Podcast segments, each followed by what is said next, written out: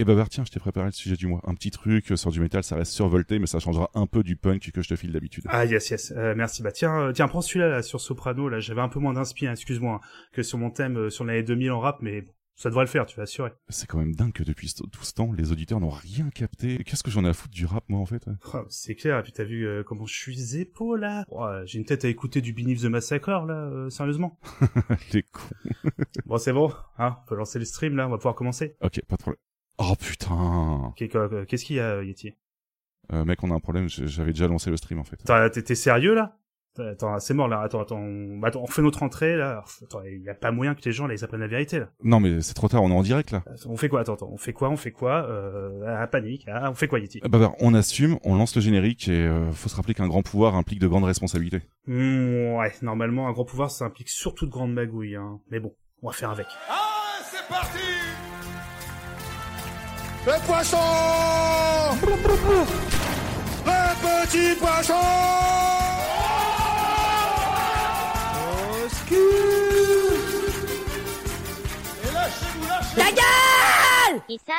Et bonjour à toutes et à tous, euh, je suis Yeti et bienvenue dans les podcasts de B-Side Zik. Et vous doutez bien que, que c'est un petit poisson d'avril, hein, tout ça, tout ça. Oh là là, oh, là, là, oh le prank, Oh là là Donc, mais euh, mais euh, on a voulu faire quelque chose de spécial en fait globalement. J'ai préparé un sujet sur du métal et Babar nous a préparé un sujet sur du hip-hop. Et eh oui, c'est une il faut savoir que de poisson d'avril. Exactement. Il faut savoir qu'on tape assez large puisque euh, pour du, du métal, ça se résume à quelque chose de, de, très puissant avec des gens qui gueulent. Donc on, on, on est passé à deux doigts de placer du Joystar dedans. Et euh, pareil pour Babar avec du hip-hop, euh, ça, ça, se résume à des gens qui, qui scandent et du boom bap. Donc on, a, on est passé à deux doigts de rajouter du plémo aussi dans la playlist de, de Babar aussi tant qu'à faire. J'ai promis, j'ai promis sur cette antenne comme on dit, j'ai promis à un certain Pipo Mantis qu'on l'attendait si on parlait de néo-métal français. Donc il y en aura pas pour cette émission, mais j'ai beaucoup triché. Mais tu as bien raison. Et euh, aujourd'hui, nous allons assumer notre fausse personnalité, mon cher Bavard, euh, comme je disais en fait. Donc, euh, j'aurais pu partir sur du métalleux starter pack, mais on a dit qu'on réservait ça de côté pour Pipo Mantis, puisqu'il y a pas mal de groupes qui vont se rejoindre avec du néo métal. Mais moi, je vous ai préparé 10 albums métal qui ne vieilliront jamais en toute non-objectivité, bien évidemment. Et toi, de ton côté, qu'as-tu préparé, mon cher Bavard? 10 albums de rap à graver dans la roche. ça, ça c'est beau. Petite comme dédicace à notre cher et, et sa panoplie de sniper. Voilà. Euh, J'en parle. juste avant de commencer chacun nos parties, on va pouvoir euh, euh, passer à, à des à notre rubrique, pardon, fait tourner pour voir en fait, qui se résumait à deux albums, ma foi, très deux salles, deux ambiances, on va pas se mentir. donc moi, je vais pas donner mon avis sur le premier qu'on a sélectionné de la part de, de, de Prophet of Doom parce que globalement, je l'ai déjà donné plus d'une fois. Par contre, toi, mon cher Babar, je suis très curieux de savoir ce que tu en as pensé de ce cher très organisé album éponyme. Alors c'est bien, c'est bien que tu le rappelles euh, le nom de cet album parce qu'il le rappelle quasiment jamais durant tous les morceaux. Euh, parce que, alors déjà, on va dire un truc et ça va sûrement te surprendre tout ça pour être honnête. Alors très organisé, rapidement, donc c'est vendu comme un album de Joule. Vous en avez très bien parlé, euh, même si je trouve que c'est pas forcément un album de Joule parce que c'est vraiment plus un all-star band, on va dire, avec euh, ouais, ouais, ouais, Ça. Et euh, donc déjà, j'ai dû poser un RTT pour l'écouter en entier parce qu'il dure environ 5 heures cet album. Alors après, c'est pas un défaut en soi, mais au début, j'étais pas prêt. Surtout le dernier morceau qui dure plus de 20 minutes. Là, j'ai toujours pas. Compris. Oui, oui, oui. Alors j'ai toujours pas compris, mais bon voilà.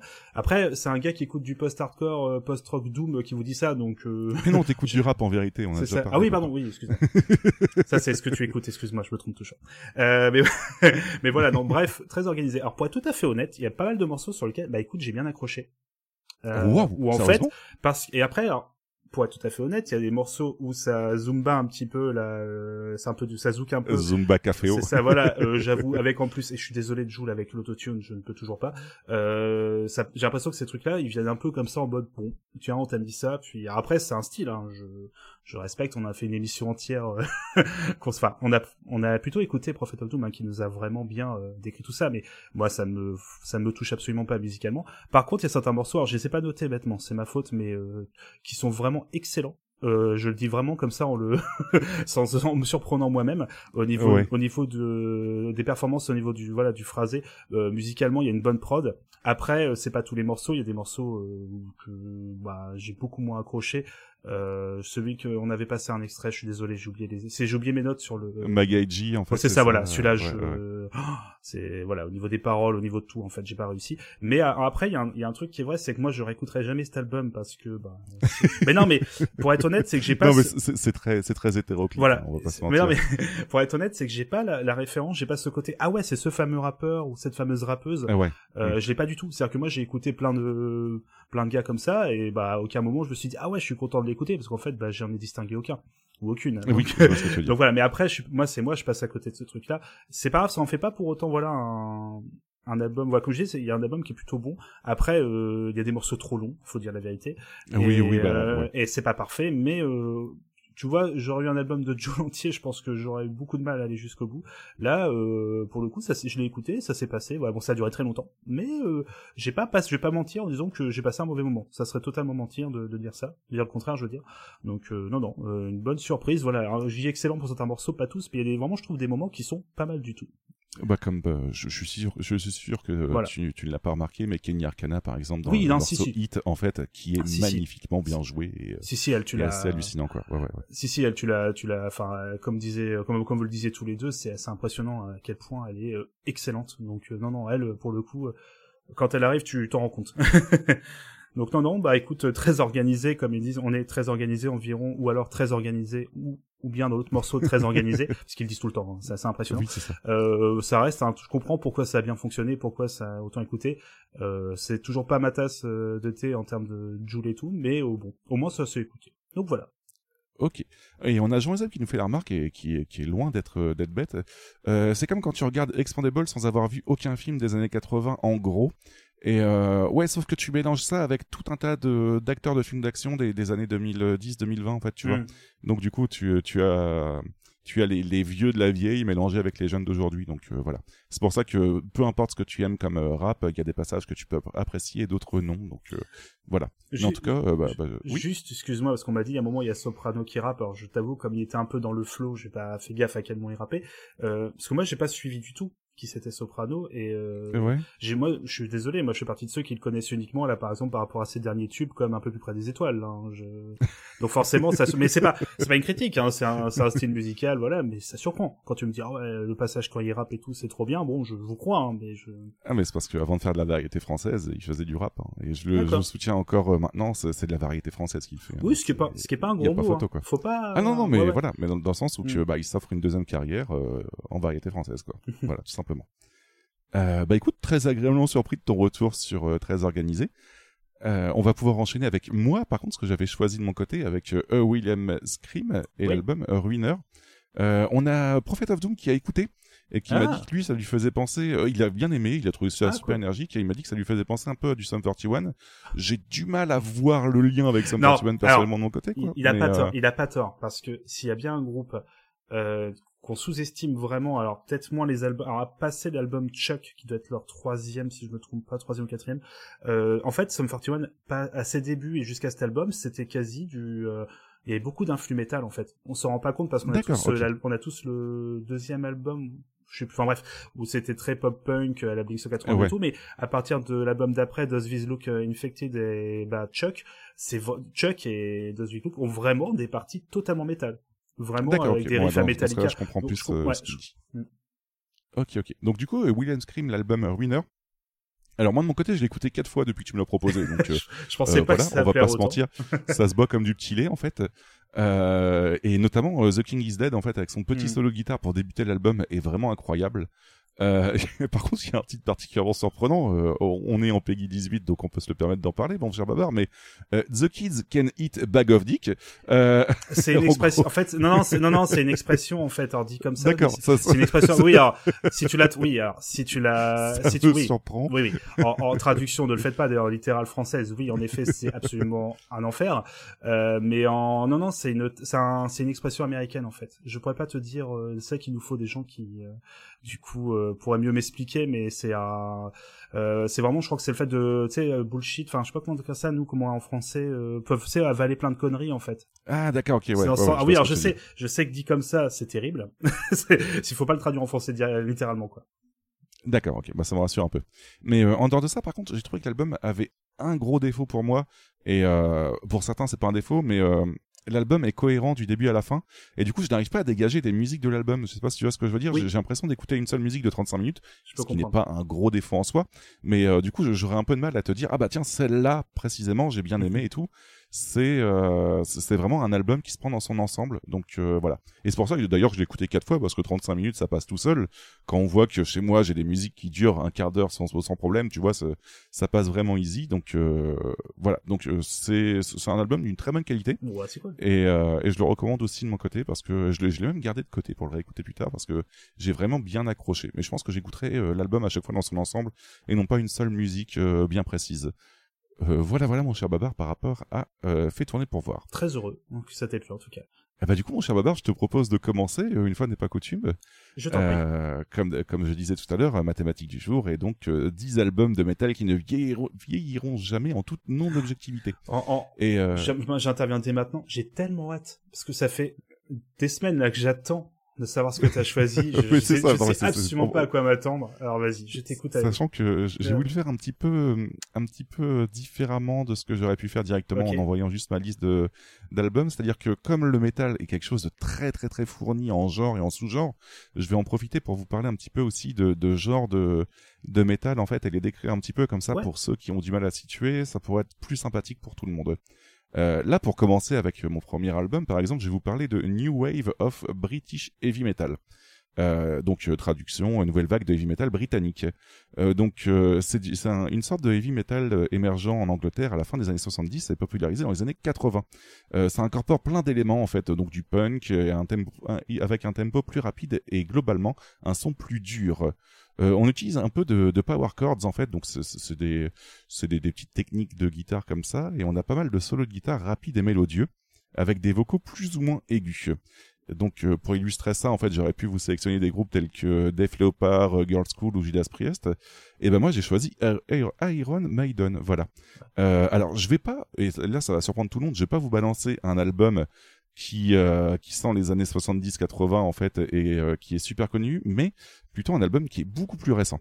Euh, je vais, j'ai sélectionné tout simplement euh, A Matter of Life, euh, Lives and Death, qui est sorti en 2006.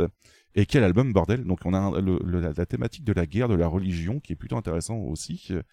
Et euh, on a une pochette d'album. Donc je suis désolé pour ceux qui, euh, qui regardent le stream, je l'ai pas sélectionné à l'avance, je la repartagerai plus tard. Euh, la- on a une pochette d'album très très belle faite par Tim Bradstreet en fait, donc le dessinateur de Hellblazer ou de, de The Punisher par exemple, donc un mec plus ou moins talentueux, on va pas se mentir. Et euh, ça a été très dur pour moi de vous sélectionner des extraits puisque chaque musique dure entre 4 et 10 minutes. Voilà, donc un album pour Babar, tout simplement. Ah bah il y a, Euh. y a environ euh, sur les 50 minutes, il y a environ 40 minutes de solo, oui, en côté. Voilà. Mais, euh, mais non, généralement, c'est c'est exactement ça. hein. On va pas se mentir. Il y a pas mal de solos de guitare, etc. Mais c'est le trip, euh, comme je disais, euh, euh, New Wave of Heavy Metal. Donc euh, ça va de pair. Je te, je, te, je te laisse volontairement tout dire et à la fin j'interviendrai sur Iron Maiden. Euh, est-ce que tu, je passe l'extrait avant que tu interviennes Comme ou est-ce que tu interviens d'abord? Vas-y, passe l'extrait comme ça, on va. Ok, bon, ouais, je, je vais vous passer l'extrait. Donc, du coup, j'ai sélectionné euh, Six Don't Run, euh, The Pilgrim et The Reincarnation of Benjamin Brigg.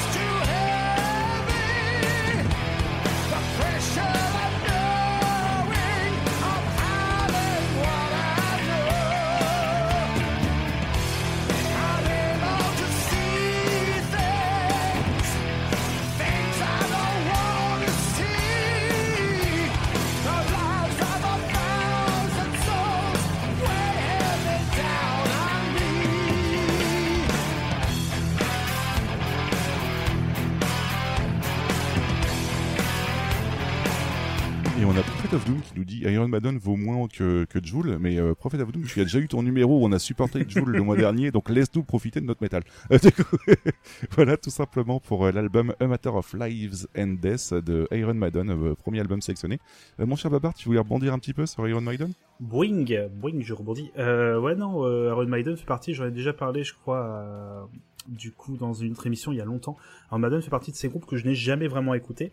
Pas par euh, snobisme ou quoi que ce soit. C'est juste que ça, j'ai pas cette nostalgie en fait de ce groupe-là. Moi, mes parents ou mon entourage n'écoutaient pas ce groupe-là parce que je sais que beaucoup de personnes écoutent ce groupe parce que leur famille, parce que leur euh, leurs parents écoutaient ça ou autre. Alors, je, c'est pas que le cas. Il y en a qui écoutent aussi parce que voilà, ils aiment bien tout simplement. Euh, Ouais. Mais moi, j'avoue que j'ai pas cette nostalgie, donc je me suis jamais vraiment euh, penché sur ce groupe qui est pourtant très important. Et j'ai toujours cette super anecdote où j'ai une amie, on avait été voir un concert d'un groupe tribute de Iron Maiden. Euh, on devait être euh, un peu moins d'une centaine, je sais pas, c'était dans un bar, hein, c'était un petit concert.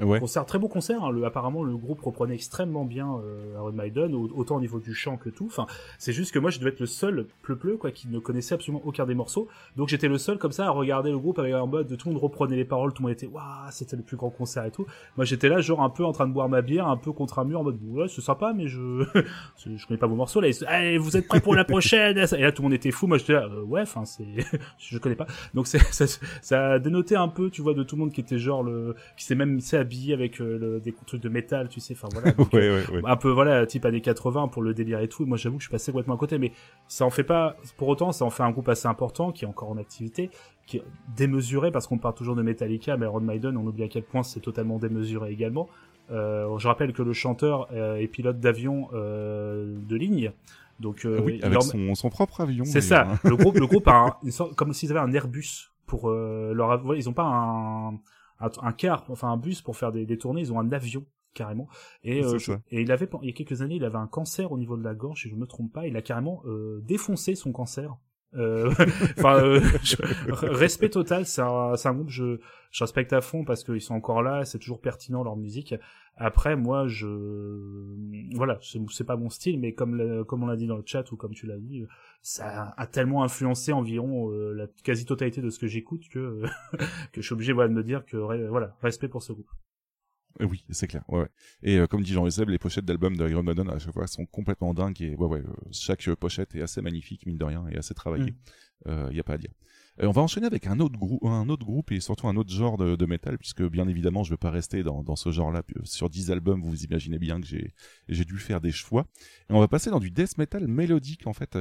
Euh, Donc le death- le- tout d'abord le death metal, donc c'est un sous-genre du heavy metal. Ça a apparu dans les années 80 et niveau musique, on a des guitares très distordues. On a des tremolo picking, en fait, c'est une technique de guitare venant du blues et de la country.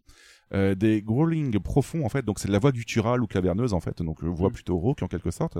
Et des blast beats, qui, qui est une technique de batterie, en fait, où tu joues de la double croche avec un tempo élevé, à la fois avec les mains et les pieds, et tu te déchaînes sur ta batterie, quoi, tout simplement, quoi. Ouais, c'est une façon Et- de, de faire rebondir la baguette en fait qui est assez euh, particulière, c'est que tu euh, pour euh, sur la caisse claire principalement surtout en fait c'est le fameux son que vous que vous connaissez sans savoir où en fait on a l'impression qu'on vous tire dessus à la mitraillette en fait euh, au niveau du bruit euh, caisse claire D'accord, quoi. ok. c'est vraiment c'est une façon de faire rebondir Ça que je, je fais le geste mais je monte pas ma main ça c'est alors qu'on nous voit sur Twitch mais en gros vous faites rebondir vraiment vous jouez avec le le, le rebond en fait de la baguette mais à une vitesse qui normalement n'est pas prévue pour mais c'est voilà et pareil pour les pieds Ok, ok. Et on a des, on a principalement des gammes mineures, donc euh, ça, c'est autant dire que c'est- plutôt euh, mauvaise ambiance. Généralement, les gammes mineures, c'est pas, c'est pas très très joyeux.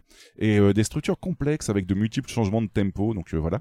Et pour la partie mélodique, donc du death metal mélodique, ça a apparu en Suède dans les années 90. Euh, ça mêle le death metal avec le heavy metal, donc on a des groupes comme par exemple Dark Tranquility, euh, In Flames ou Spoilwork. Euh, mais moi, de mon côté, j'ai choisi Amon Amarth, tout simplement.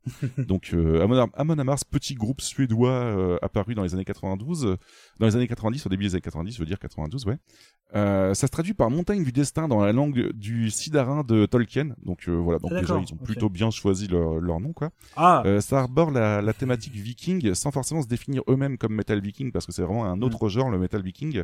Et euh, ils se baladent généralement en concert avec un dracar, mais euh, mais comme dit le chanteur du groupe, euh, ne vous en faites pas, je suis comme tout le monde, je vais faire mes courses en voiture. hein. Et euh, du coup, ça me fait plutôt rigoler le- l'espèce de recul qu'ils ont par rapport à ce qu'ils font en en, en spectacle, enfin en concert et, euh, et, comment ils sont dans la vraie vie quoi. Et n'en déplaise à Prophet of Doom, j'ai choisi l'album Twilight of Thunder God, pardon, qui euh, qui est pour moi mon album préféré d'Amon Mars, là où euh, Prophet of n'est pas du tout d'accord avec moi, mais c'est ma sélection donc je fais ce que je veux. Et euh, l'album est sorti en 2008 et pour moi c'est une énorme tuerie. On s'éloigne un peu du côté un peu trop bourrin qu'il y avait dans les albums précédents et on rentre dans quelque chose un peu plus mélodique. Bon bien sûr ça gueule énormément et c'est de la voix grave, mais euh, vous allez voir que c'est beaucoup plus mélodique que ce qu'il y avait euh, sur les albums précédents. Et euh, je vous propose d'écouter Twilight of Thunder God, Guardian of Asgard et euh, No Fear for the Setting Sun.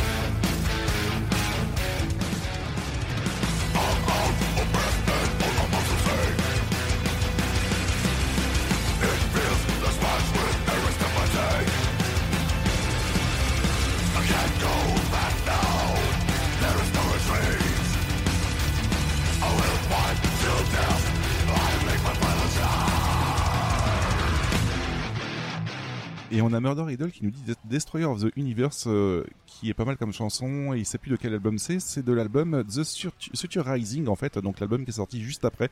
Et euh, l'album favori de Prophet of Doom. Voilà, donc à chaque fois, il y a un espèce de débat entre nous, en fait, en off, qui, euh, qui s'opère entre ces deux albums. Moi, je, je préfère l'album le plus connu. Je ne sais pas pourquoi. Je l'ai écouté 800 fois et euh, globalement, ça fait toujours aussi bien le taf. Donc voilà, sans Ah aucun bah, regret, ça s'écoute toujours autant. Quoi. C'est efficace, on va pas se mentir là-dessus. Ouais, ouais. Et puis euh, pour les avoir vus en concert, il y a une ambiance quand même plutôt excellente. Euh, pour la petite histoire aussi, euh, je disais, euh, les, les mecs ont un, un espèce de recul sur ce qu'ils font. Euh, à la fin du concert, en fait, il encourageait les gens à chanter sur ses paroles et il s'est mis à dire en anglais. Donc je, je, je vous le ferai pas en anglais, mais je vous le traduis directement. Euh, et puis même si vous vous rappelez pas des paroles, c'est du métal gueulé tout simplement, ça suffira. et euh, je trouve que c'est c'est plutôt rigolo de la manière qu'il Ah bah, le truc, quoi. faut pas se mentir, surtout si t'es un public français. Hein. Mais ça, c'est euh, dans le sens où on n'est pas très doué pour chanter en anglais. Ça, c'est... Oui, voilà. On va Ouais, pas ouais. se mentir.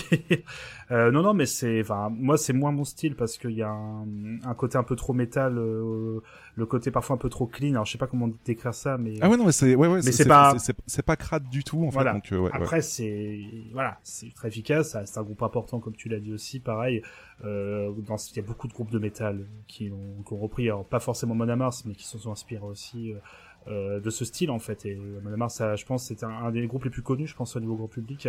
Et il y a tout cet univers, comme tu l'as dit, voilà, en plus euh, au niveau euh, de l'imagerie, enfin du, du design, voilà, tout ce qui est autour du groupe qui fonctionne aussi très bien. Donc euh, c'est c'est le fameux groupe que tu vois très souvent sur des t-shirts. Enfin, moi j'appelle ça un groupe à t-shirt. C'est comme euh, oui oui non et c'est ouais, pas et c'est pas négatif parce que je veux dire il y a Opes par exemple euh, qui est un groupe très bon aussi mais j'ai l'impression que c'est un groupe que j'ai plus vu en t-shirt que j'ai écouté de ma vie donc c'est voilà. ouais, ça, c'est, c'est- je comprends. D'ailleurs, je pense même qu'à l'époque de, de, de ma plus tendre adolescence, j'avais un t-shirt avant même d'avoir écouté le groupe, donc ouais, ouais. c'est souvent non. comme ça je te rassure j'avais trouvé le design tellement cool que je me suis dit, ah, vas-y, je prends, je l'écouterai plus tard, et c'est grâce à ça que j'ai connu, quoi. Mais c'est euh, comme pour voilà. comme pour vérifier euh, tu sais mais ah, ok tu connais ce groupe euh, cite-moi euh, trois membres du c'est genre pour vérifier C'est. Euh, voilà. Et d'ailleurs, en parlant de ça, en parlant de, de death metal euh, mélodique très très death mélodique pardon très très très connu, euh, je vais enchaîner avec un autre groupe parce que c'est un de mes genres que j'affectionne le plus du, du côté qui mélange assez de la brutalité avec le- des mélodies très très euh, pas symphoniques mais très reconnaissables en fait et un peu plus douces et je trouve que ça ça, ça va très bien ensemble mine de rien ce mélange entre les deux et je vais enchaîner avec Arc Enemy en fait euh, je Mm. pense que tu connais aussi très très bien Babar de euh, nom. groupe suédois aussi Mm.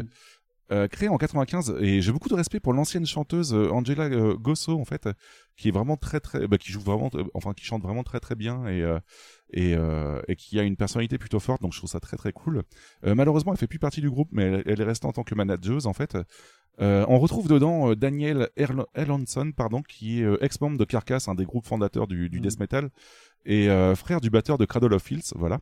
Et euh, je retiens l'album moi de mon côté euh, Doomsday Machine. Donc album sorti en 2005 et je pense aussi qu'il doit ça, doit être un des albums les plus connus aussi de Dark Enemy tout simplement pour une des musiques que je vous ai sélectionnées. Donc euh, et je vous assure aussi euh, pour finir que c'est Angela qui chante qui chante durant tout le long de de, de, de- des, extraits. Donc n'ayez pas peur c'est maîtrisé mais c'est très euh, c'est très surprenant aussi on va s'écouter Nemesis, My Apocalypse et euh, I Am Legend.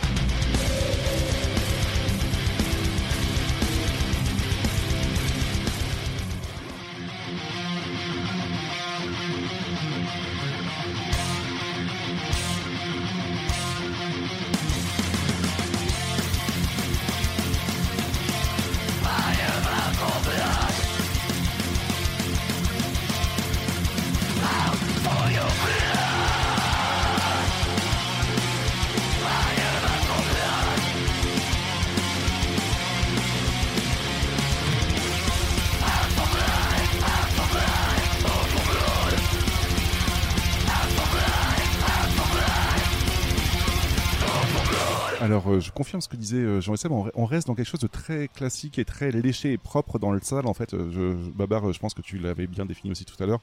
Ça reste très très propre en fait, avec une prod très maîtrisée. Donc, ça peut un peu surprendre vis-à-vis du fait que normalement c'est censé être euh, être sombre et ça reste ça reste très très propre. Et euh, oui, et, je confirme aussi ce que dit Murder Idol. En fait, j'ai lâché aussi le groupe au changement de la chanteuse. Je suis désolé, mais j'arrive pas à accrocher la nouvelle chanteuse. Peut-être que le, groupe continue à être très bien pour certaines personnes, mais personnellement, moi, je je, je m'en suis éloigné un peu parce que j'aimais vraiment bien ce qu'elle faisait, en fait, mine de rien, Angela euh, Gosso. Donc euh, Est-ce voilà. est-ce que la nouvelle chanteuse a le même type de chant ou pas Ou Euh, elle essaye, tu vois, et c'est ça le problème, c'est Ah qu'elle oui, essaye ça, en plus. dommage, et le pire, c'est qu'elle a tendance aussi à vouloir reprendre. Après, est-ce que c'est parce que c'est pour faire plaisir aux fans ou pas Mais Ouais. elle a tendance à vouloir reprendre les anciens morceaux, tu vois, et, euh, et ça rend pas pareil du tout. Donc, du coup, j'en suis éloigné un peu. C'est Ouais, un peu dommage. Toujours très dur quand t'as des groupes comme ça où il y a une identité très forte au niveau du chant. Euh, et comme tu l'as dit, quand malheureusement hein, un nouveau chanteur, une nouvelle chanteuse essaye de reprendre en faisant le style d'avant, c'est dommage parce que si tu te coupes d'un potentiel d'évolution de ton groupe aussi. Et euh, je sais que j'avais vu un groupe, mais j'ai plus en tête. Euh, pareil comme ça où il y avait un euh, si si c'est oh zut euh, Gvelortak ouais chercher qui est un groupe euh, de on va dire metal punk on dit comme ça c'est très très bizarre mais dites c'est du dites-vous que c'est du gros heavy voilà comme ça c'est ce Ouais. sera plus simple. Et euh, il y a eu un gros, un- enfin un, change- un gros changement au niveau du chant. Ils ont vraiment le- les deux chants sont complètement différents. Les deux chanteurs ont même une attitude totalement différente. Et Mhm. euh, euh, heureusement, ils ont volontairement changé un peu leur style et euh, changé la façon d'appréhender le chant parce que sinon, c'était impossible que l'ancien, enfin que le nouveau, pardon, fasse comme l'ancien. Donc je trouve que je comprends un peu hein, cette volonté parfois et c'est dommage aussi. Mais des- comme tu le dis, quand c'est des groupes tellement énormes comme Ark Enemy, euh, est-ce que tu peux te permettre comme ça de dire tiens, on va changer complètement notre façon de faire les morceaux euh Bah, c'est Murder Idol justement dans le chat qui nous dit parle de, de Nightwish et je, je- Nightwish avait eux-mêmes dit et je, je pense que on- ça se ressent aussi qu'ils voulaient pas du tout refaire la, la même chose à la suite de- du départ de Taria Mm. parce que euh, bah ils se rendaient bien compte que bah ils en étaient incapables donc du coup ils préféraient changer de, de Ouais. en quelque sorte de style quoi plutôt que de d'essayer de reproduire la même chose mais en moins bien quoi et euh, je pense que c'est très intelligent voilà Euh, on va continuer un petit peu, du coup, et on va en passer à un autre style de, de métal. Là-dessus aussi, on va enchaîner avec du folk metal. Donc, euh, globalement, les gens vont tout de suite comprendre ce que c'est, mais euh, on va quand même essayer d'expliquer un petit peu. Donc, c'est la, la, fusion entre du heavy metal et de la musique folk. Ça a émergé au début des années 90, et euh, bon, tu prends le côté furieux du métal, donc grosse rythmique, guitare saturée et tout, et tu ajoutes des instruments traditionnels tels que de la flûte, de la cornemuse, de l'accordéon ou plein d'autres choses. Voilà, ça marche un petit peu avec tout. Et ce qui est cool avec le folk metal, c'est qu'en fonction des régions, tu n'auras pas du tout le même genre de musique. Oui. Donc euh, entre le folk metal mongol, oriental, celtique, etc., c'est vraiment très très sympa. Euh, les principaux groupes connus en, en, folk metal, on a du Corpli Clani, du, du Fintroll ou du Turizas par exemple. Euh, moi j'en ai retenu deux de mon côté qui, euh, qui, qui, sont vraiment des, des, très très gros kiffs de, pour ma part. Euh, donc il y a Eluveci ou Eluveti, vous prononcez comme vous voulez. Moi j'ai tendance à me tromper une fois sur deux, donc comme ça vous êtes prévenus. Euh, qui est un groupe suisse formé en 2002. Euh, on a pas mal d'instruments médiévaux et celtes dans, leur, dans leurs instrus. Et les paroles de certaines chansons sont écrites en gaulois. Voilà. Donc je retiens de mon côté. Voilà, c'est toujours surprenant en fait à quel point ils veulent pousser le truc. Euh, je retiens donc, euh, moi, pour ma part, l'album euh, Slania, en fait, sorti en 2008. Et, euh, et on va pas se mentir, là encore, on reste dans quelque chose de très très bien léché niveau prod, parce que c'est produit par Nuclear Blast Records, donc euh, énorme label métal, euh, sans doute dans le top avec euh, Roadrunner Records en fait. Hmm. Roadrunner, c'est ceux qui produisent, il me semble, Slipknot si je dis pas de bêtises. Ouais, c'est le faut me corriger gros- si je me trompe, hein, mais c'est vraiment le. gros, un gros gros label, label américain. américain. Ouais, ouais. C'est le gros label américain de métal. Voilà. Donc euh, une une très très grosse prod. Et euh, vous allez voir, c'est un, peu varié, mais je pense que Baba reconnaîtra le premier morceau. On va on va s'écouter ça tout de suite et puis on en reparle.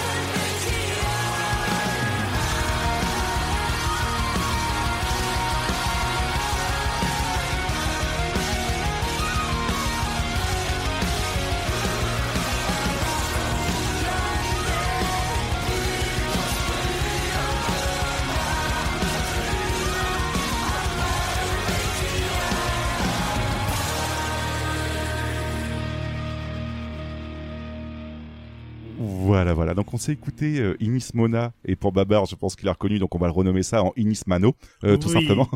voilà.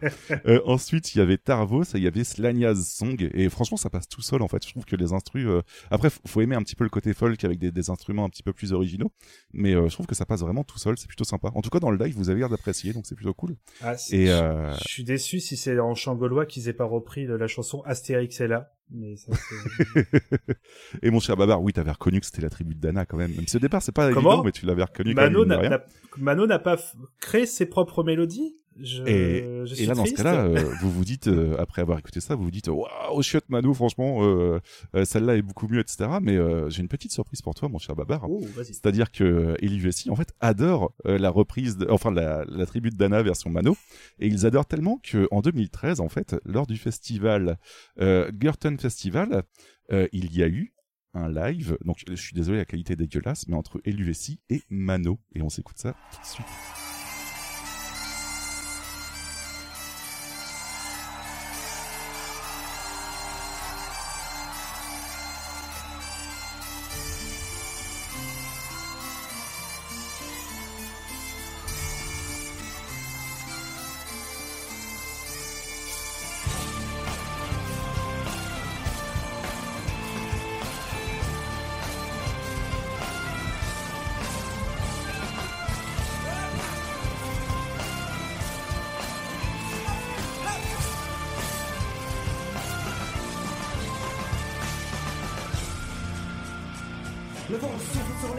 De la montagne armorique. Je jette un dernier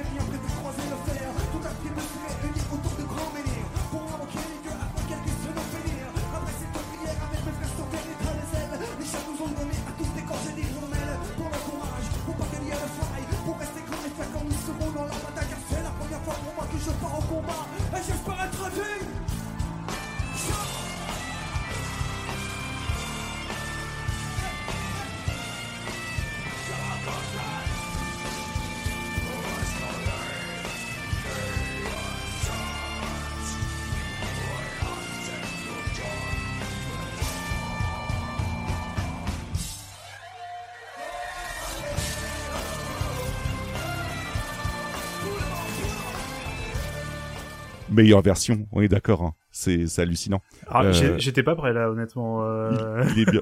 Ouais, petite euh, dédicace à Jean Zeb qui adore cette musique et bien évidemment on repartagera le, le lien sur euh, de la vidéo parce que c'est hallucinant. Et C'est un cam- de rien, vas-y Baba. Gros, gros camoulox quand même là. hein, Je veux Ouais ouais ouais non mais totalement ouais. pas. Et, et je trouve que mine de rien, en fait, euh, ils arrivent, parce que le, le tempo est quand même beaucoup plus accé- accéléré sur cette version-là, ils arrivent à tenir le coup, mine de rien, Mano.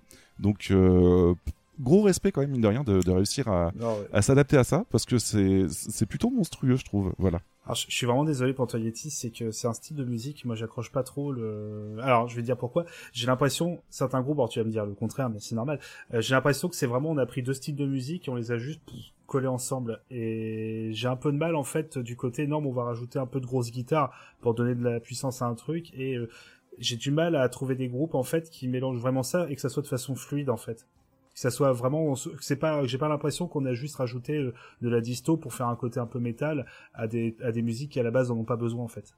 Alors je suis un peu, Eh ben, un peu nul là-dessus, hein, je sais, hein, mais Écoute, euh, non mais tu m'offres une transition très bien en fait, parce que autant LUV6 ça choque un peu mine de rien entre le- l'entrechoc euh, entre les deux quoi, Mm. autant Arcona, en fait le groupe Arcona que je vais te présenter à l'instant. Je trouve que ça s'intègre vraiment très très bien.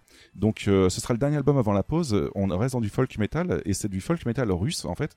Euh, donc avec pas mal de mythologie slave et ça a été fondé en 2002. Et euh, contrairement à Meritadik dans LUVC, on a cette fois Masha Scream en fait qui alterne donc euh, en, en tant que femme qui alterne entre des chants clairs et des chants gutturaux. Et euh, je trouve que comme c'est elle-même qui maîtrise tout le chant, ça, donne quelque chose de vraiment très très cool. Et euh, ça sonne un peu un peu plus vénère, je vous le cache pas. Et euh, je vous ai sé- sélectionné l'album Goy Rodé Goy en fait, sorti en 2009. Euh, album particulièrement important parce que ça, ça a été un, des, un de leurs premiers albums produits par Napalm Death Records. Napalm Records, pardon, je dit. Napalm Death Records, ouais. Napalm Records, donc autre très gros label Ouais, de métal. label, ouais. Euh, donc forcément, on a une, prod à What Mille Balles qui sonne très propre, mais euh, je trouve que la partie métal et la partie folk s'intègrent très très bien. Euh, on s'écoute ça et puis tu me diras ce que t'en penses du coup, Baba. Ok.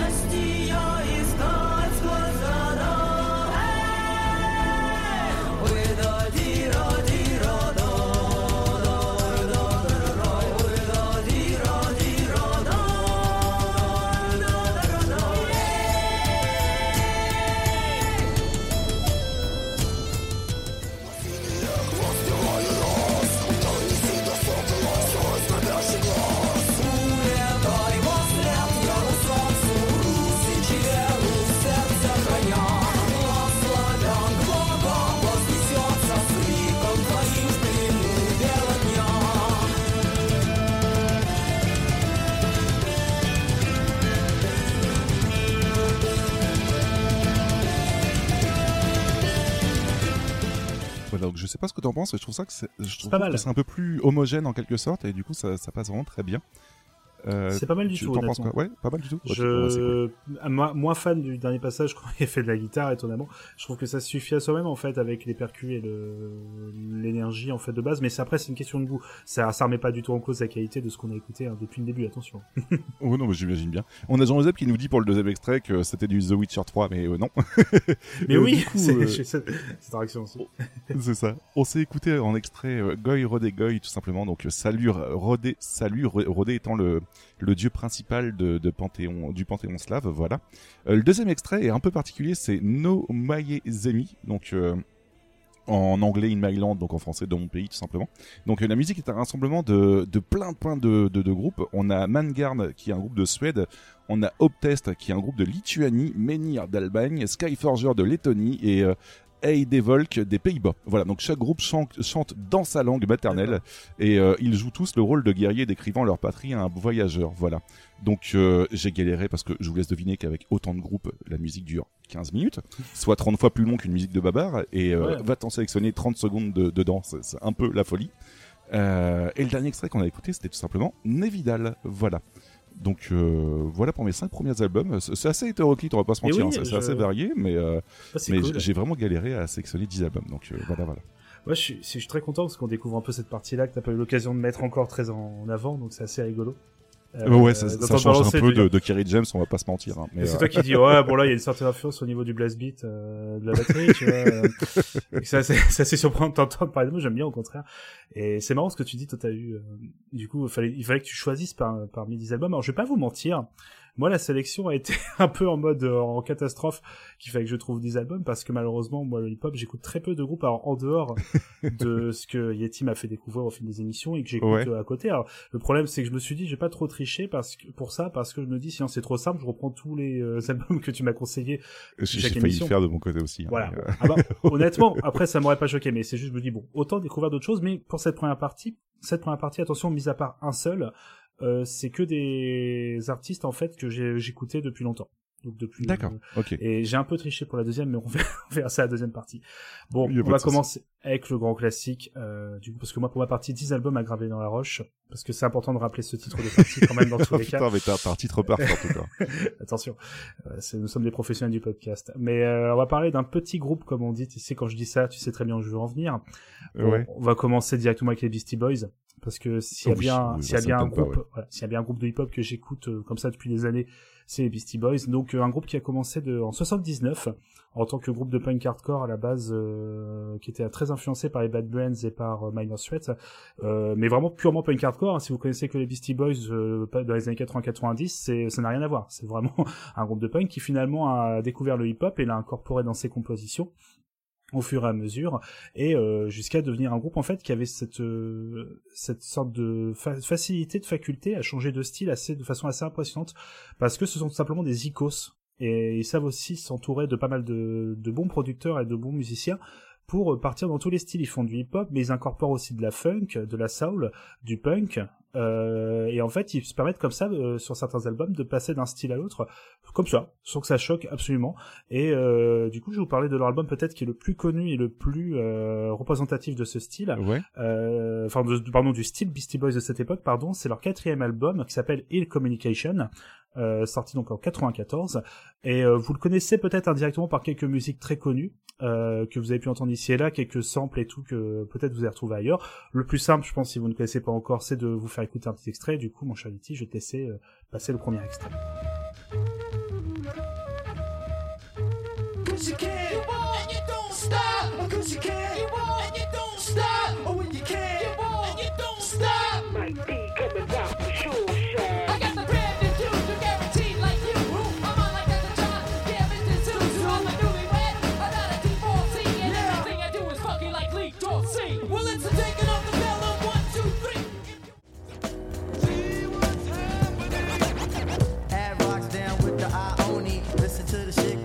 Both of them is bony. Gotta do it like this, like Chachi and Joni. Cause cheese and cheese, and I'm the macaroni, so why all the fight? Why all the fuss? Cause ah, I, yeah,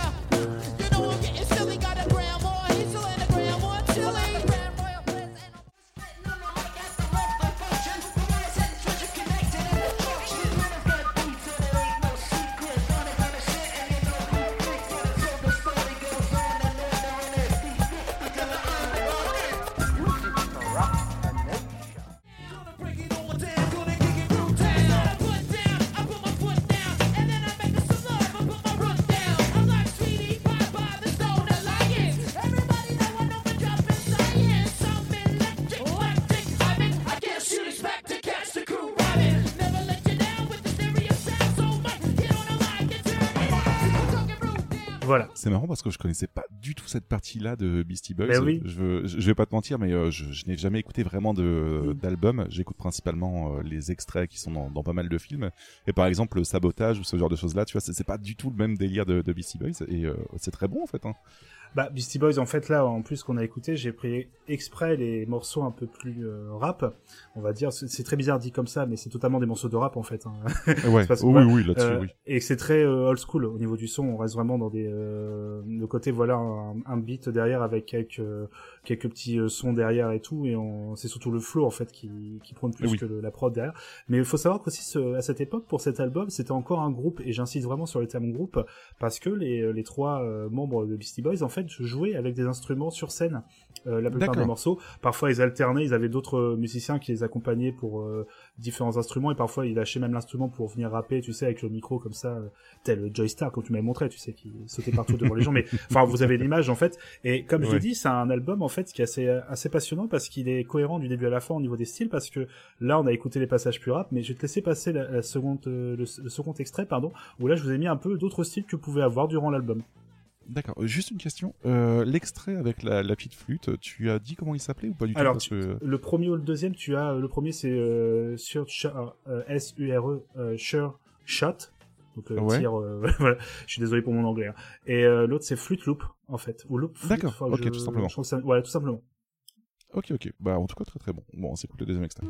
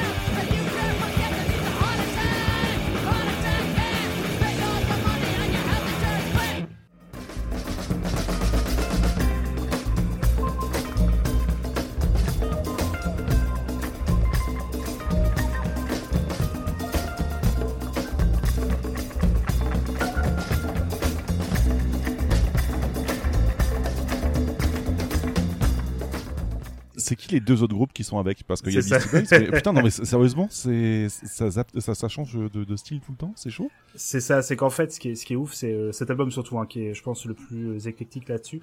C'est vraiment que là, et en plus, il y a des morceaux, vous avez pu entendre très funk, euh, qui sont purement instrumentaux, en fait. Ah totalement, ouais. C'est vraiment des transitions sur l'album qui s'incluent comme ça, qui passent, mais vraiment crème. Ça te, ça te choque pas. Les morceaux punk peuvent un peu surprendre, pour être tout à fait honnête. La première fois que t'écoutes l'album, tu fais Ouais. bon, ok.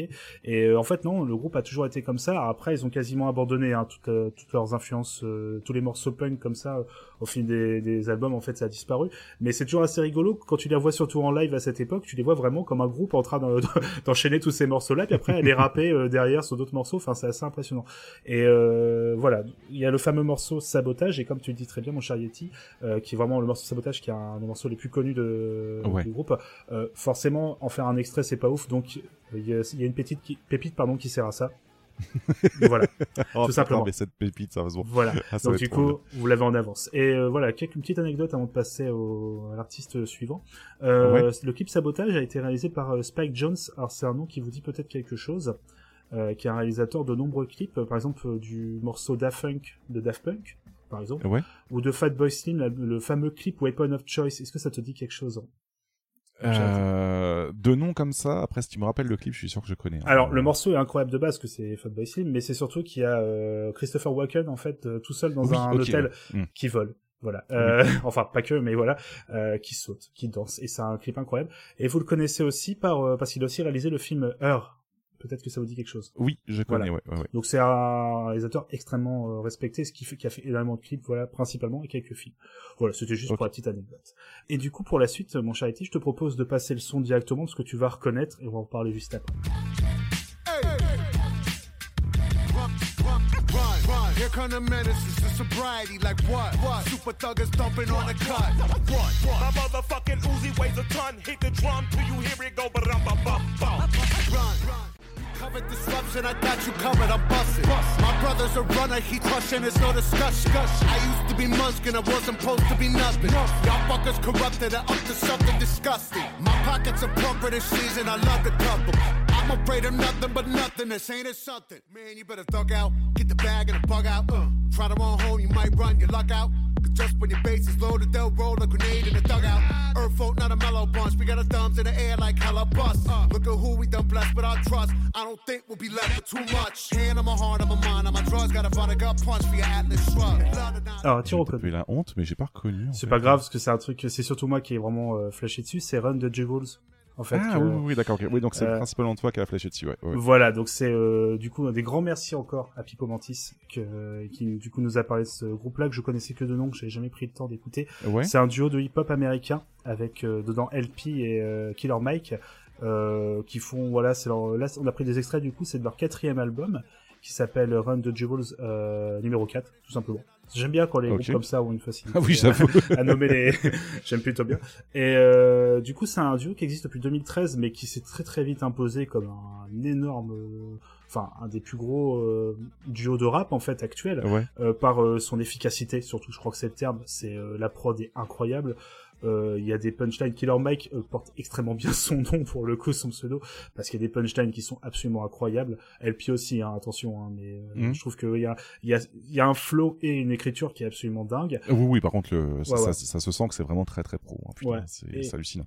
Ouais, puis surtout c'est qu'au début ils ont commencé, leur album était en téléchargement gratuit.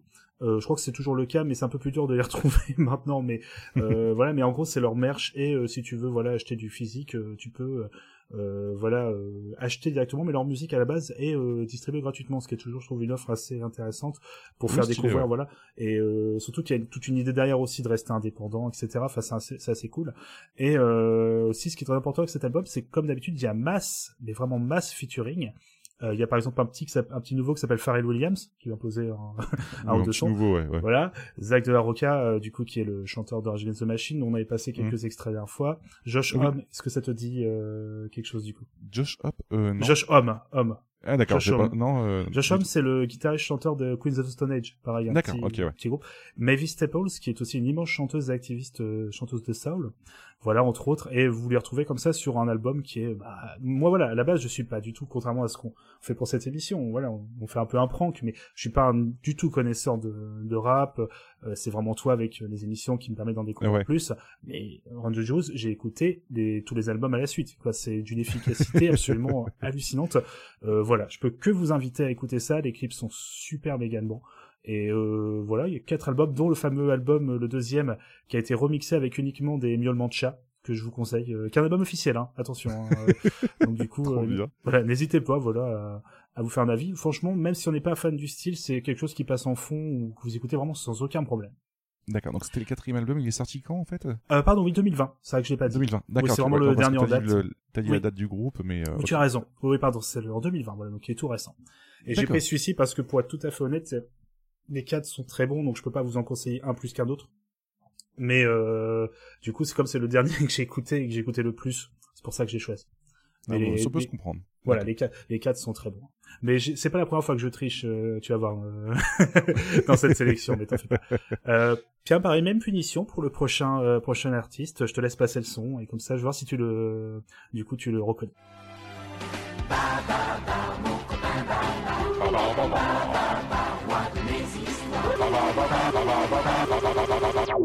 Et là, c'est un prank. Alors, du coup, euh, T'as pas pu t'en empêcher. hein. pas pu m'en empêcher.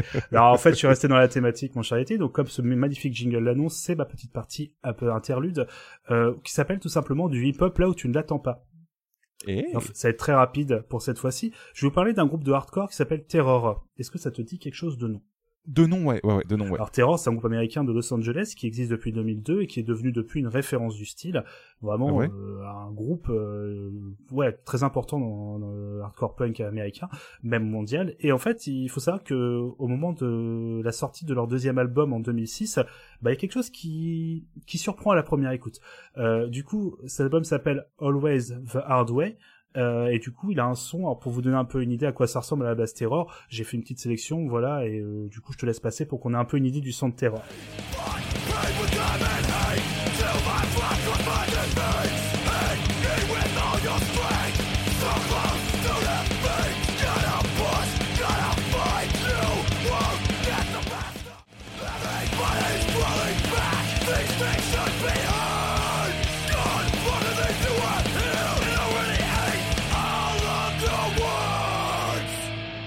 Alors, ce qui me fait rire, c'est qu'on se rend pas compte, mais j'ai choisi deux morceaux différents.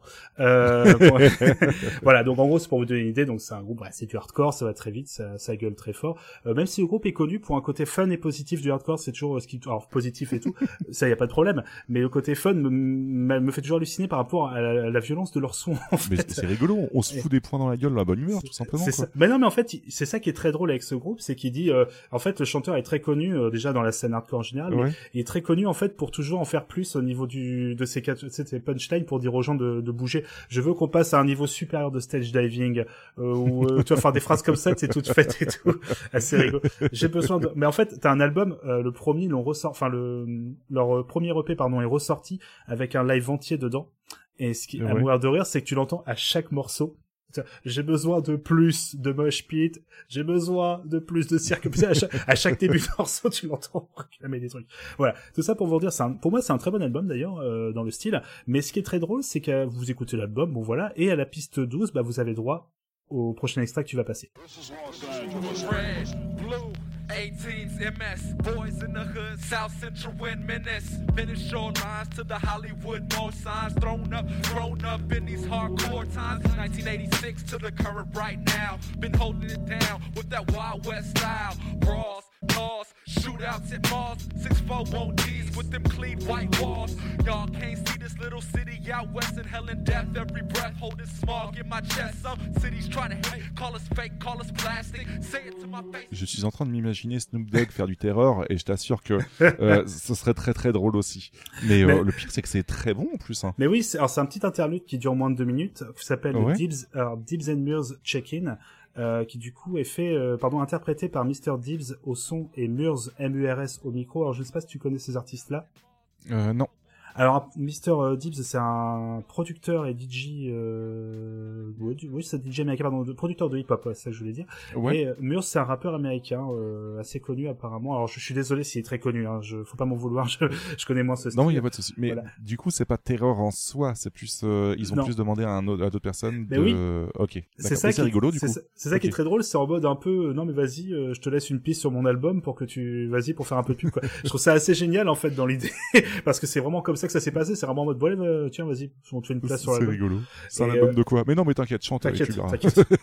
Mais ça, ça rappelle voilà aussi les, les fameuses ramifications dont on parlait entre la scène euh, punk et hip-hop, hein, contrairement à ce qu'on on le rappelle à chaque émission. Je suis désolé, hein, voilà, mais c'est contrairement à ce qu'on peut voir, c'est pas du tout de scène de opposé en fait. Et Mais non, mais pas du tout. surtout, peut-être metal et metal et hip-hop malheureusement ont plus d'écart, mais punk et hip-hop elles sont extrêmement proches, beaucoup Mais en plus vérité, pas croire. tant que ça en plus. Hein. Je- Oui. Tu peux réussir à trouver des ponts plutôt facilement. Oui. Alors j'ai plus dans le sens où euh, il y a une différence dans métal, plus il y a plus de distance, on va dire, entre la scène métal et hip-hop que Ouais. entre la voilà. Il y a toujours des ponts et des ramifications, on en reparlera tout à l'heure. Mais et voilà. Donc voilà, c'était pour vous dire, moi la première fois que j'ai entendu ça, j'ai un peu bloqué et pourtant j'ai l'album original. Hein, c'est pas genre un télécharge. Je me suis dit si j'aurais téléchargé un truc comme ça, je oula, je me suis fait avoir. Mais non, tu sais, j'ai bien regardé l'album, si j'ai regardé sur le dos et tout la peu. Et dans le livret, c'est même pas indiqué. T'as même pas les paroles ni rien. Donc je fais bon ok. Donc c'est tout à fait normal. ça passe. Mais voilà. Donc ça, c'était euh, la petite transition. Et du coup, on va pouvoir enchaîner avec un autre groupe, euh, cette fois extrêmement connu. Et c'est là que intervient ma première triche de l'émission, mon cher Yeti. Ouais. C'est que je vais pas vous parler d'un album, je vais vous parler du groupe en entier directement. Parce que j'ai pas Oh. pu en choisir un, en fait. Tout simplement. Donc en fait, je vous laisse... Bon, mais non, ça mais... passe, ça passe. Oui, non, non, après, je vous donnerai des, je vous donnerai un nom. Après, si, si on faut en choisir un, j'ai le nom de l'album, il y a pas de problème. Mais, euh, c'est, j'ai préféré, en fait, euh, voilà, vous parler de l'album direct, du groupe, pardon, en entier. Petit groupe, encore une fois, euh, The Roots. Voilà. oui, bah, en même temps, oui, Voilà. oui, totalement. Donc, J'insiste sur le thème groupe, on verra pourquoi, euh, qui existe depuis euh, 87, The Roots, euh, groupe de hip-hop extrêmement connu et culte. Ça, je pense que je t'apprends rien, Yeti, euh, là-dessus. Non, du tout. Un groupe qui, voilà, euh, mélange en fait leur hip-hop avec beaucoup d'influences, des influences Hmm. jazz, blues, soul, rock. Et la particularité de ce groupe par rapport à d'autres rappeurs, c'est que c'est un, voilà, donc déjà c'est un groupe dans le sens où il- c'est avec des instruments qui jouent sur scène. pareil comme les Beastie Boys, euh, on a dit tout à l'heure. Tu, il en fait, il y a des, il y en a qui, pardon, celui qui chante, qui rappe est avec parfois un instrument. Euh, Ouais. Il n'y a pas ce côté une bande son qui passe derrière. Et en fait, ça permet de d'avoir un côté très organique en fait à cette musique.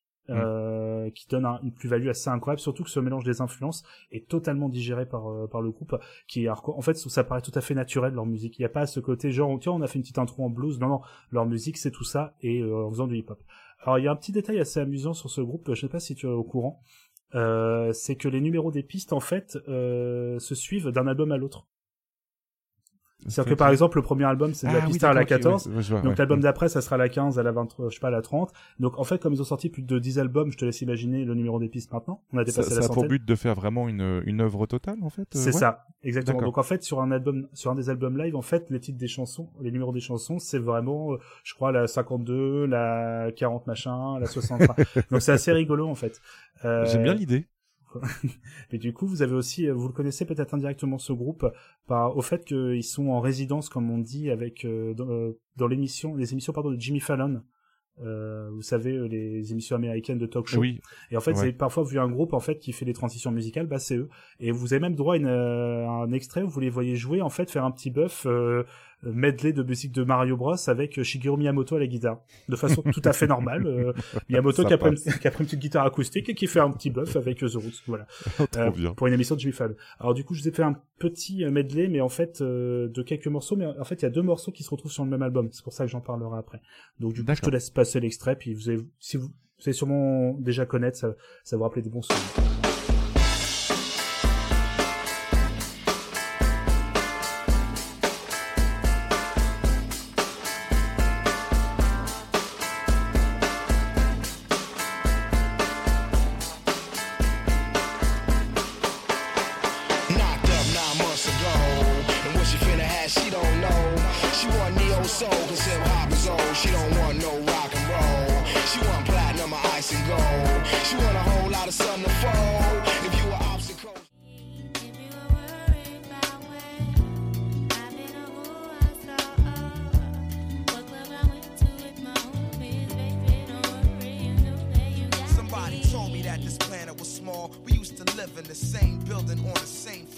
Never met before until I'm overseas on tour and peep this Ethiopian queen from Philly taking classes abroad. She studying film and photo flash focus record. Says she working on a flick and cut my click through the score. She says she loved my show in Paris at Elysee Montmartre and that I stepped off the stage and took a piece of her heart. We knew Two, that's how we usually start. Once again, it's the thought. The Dalai Lama of the mic, the Prime Minister thought. This directed to whoever in listening frames. Yo, the whole state of things in the world about to change. Black rain falling from the sky looks strange. The ghetto was red hot, we stepping on flame. Yo, it's inflation on the price for fame, and it was all the same. But then the antidote came. The black thought, ill syllabus out the fifth. This heavyweight rap, I'm about to lift like a father lift up his seed to sunlight. I plug in the mic, draw like a gunfight. I never use a cordless or stand for portless. Sipping chlorophyll out of ill silver gauntlets. I'm like a faucet. Merci beaucoup Bavard pour d'avoir passé euh, You Got Me de Eric Ab- avec Eric Abadou parce que putain elle a une voix tellement hypnotisante. Oui. Je, je je surkiffe cette musique. Il Vraiment. est magnifique ce morceau euh, avec ce fameux. euh, moi, j'ai gardé cet extrait juste pour le Élysée Montmartre, qui est, euh, mais qui est- en fait est très bien dit. C'est même pas une moquerie parce qu'il le dit extrêmement Non, bien. non, mais cette, Euh, euh, cette guitare acoustique ouais, non, du, mais fond tout. du, du morceau, c'est- franchement magnifique. Voilà, je... La vraie force de ce groupe, en plus du, du flow qui est vraiment excellent euh, au niveau du rap, c'est vraiment que musicalement, tu pourrais garder uniquement les parties instrumentales et Ah oui. euh, faire ce que tu veux avec, enfin dans le sens où elles sont excellentes. Et euh, Mm. tu sens pareil, c'est comme Beastie Boys, c'est comme d'autres artistes dont on l'occasion d'en parler. Tu sens que c'est des icônes derrière avant tout, qui prennent le temps, voilà, de préparer des, des morceaux et qui après derrière se disent plutôt que de dire on va juste balancer un petit flow. Non, non, ils travaillent également le flow derrière. Et ça, voilà, c'est pour ça que c'est un groupe. Moi, je, je le découvre un peu au fur et à mesure parce que l'ai écouté il y a très longtemps, il y a peut-être une dizaine d'années. Je me prenais encore les, les Ouais. albums en fait à, à la fameuse médiathèque où bah, je découvre toujours plein de, de, de Mhm. musique. Mais j'ai jamais vraiment pris le temps d'en écouter euh, vraiment avec beaucoup d'attention. C'est que j'en ai écouté beaucoup. Et finalement, il y en a deux qui pour moi euh, reviennent souvent. Euh, c'est Things Fall Apart. Je crois que c'est de 99 celui-ci. Et euh, Ouais. Undone, alors U-N-D-U-N, hein, je suis désolé hein, pour ma prononciation, qui a un autre album, je crois de 2009 ou 2011, si je me trompe pas. Euh, pareil, qui sont d'une qualité. Enfin, après, tous leurs albums sont très bons, pour être tout à fait honnête. Mais ces deux-là, si vraiment il fallait en choisir un, j'irais sur euh, Things Fall Apart, qui est- il y a eu pas d'ailleurs des extraits en fait. Il y en a deux qui sont de cet album, du coup, euh, dans le medley que j'ai passé. Et euh, j'en profite juste pour rebondir sur ce que tu dis en fait. Pour euh, si jamais vous vous adorez euh, The Roots et que vous voulez quelque chose d'à peu près dans le même genre en fait, ou plutôt inspiré qu'on pourrait dire. On en avait déjà parlé et Babar avait plutôt bien accroché, mais euh, écoutez To Me and the Volume, Mm. qui est vraiment très très cool. Voilà. Euh, Oui, juste totalement. pour rebondir dessus. Bah en fait j'hésitais à en passer du Tommy, mais je, je me suis dit que je connaissais pas assez, donc je me suis dit que je garderais ça pour une autre fois. Mais non non, The Roots, moi c'est un, un vrai plaisir à écouter tout simplement euh, pour tout, tout simplement la qualité comme je disais les compos et le flow.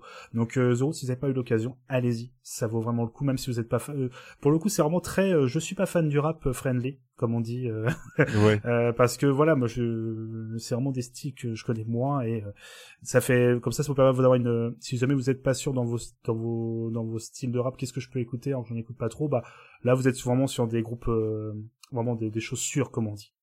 Mais méga sûres comme on dit. c'est ça. Mais en tout cas, c'est très très bien. Moi, j'accroche beaucoup pour le moment. Très bonne sélection, Babar. Ça me fait plaisir, mais écoute, c'est pas terminé parce que là c'est le fameux moment que t'attendais Yati.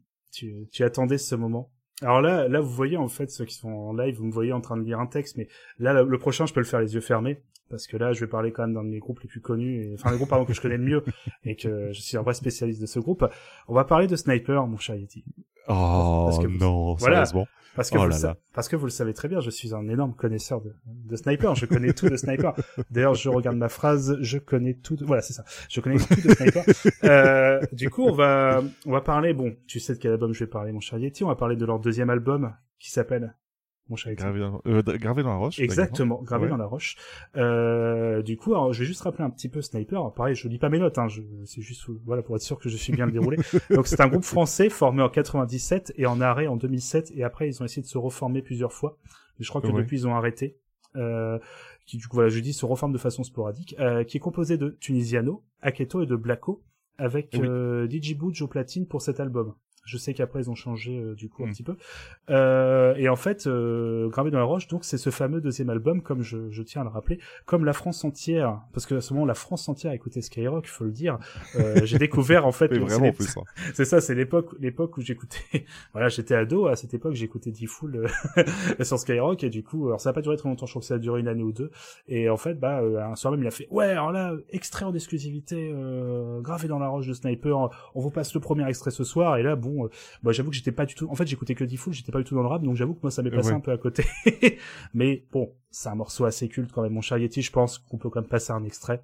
Je pense que ça me paraît important. C'est pour les mecs de chez nous, les équipes de l'équipe Baroud, ou qui restent postés chez au QG entre couilles. Là où je suis dans mon élément, là où j'ai tellement passé de temps à qui fait rien faire, je suis presque un meuble qu'on peut pas déplacer. Comme une encre impossible à effacer, comme un tag à l'acide, comme mon place.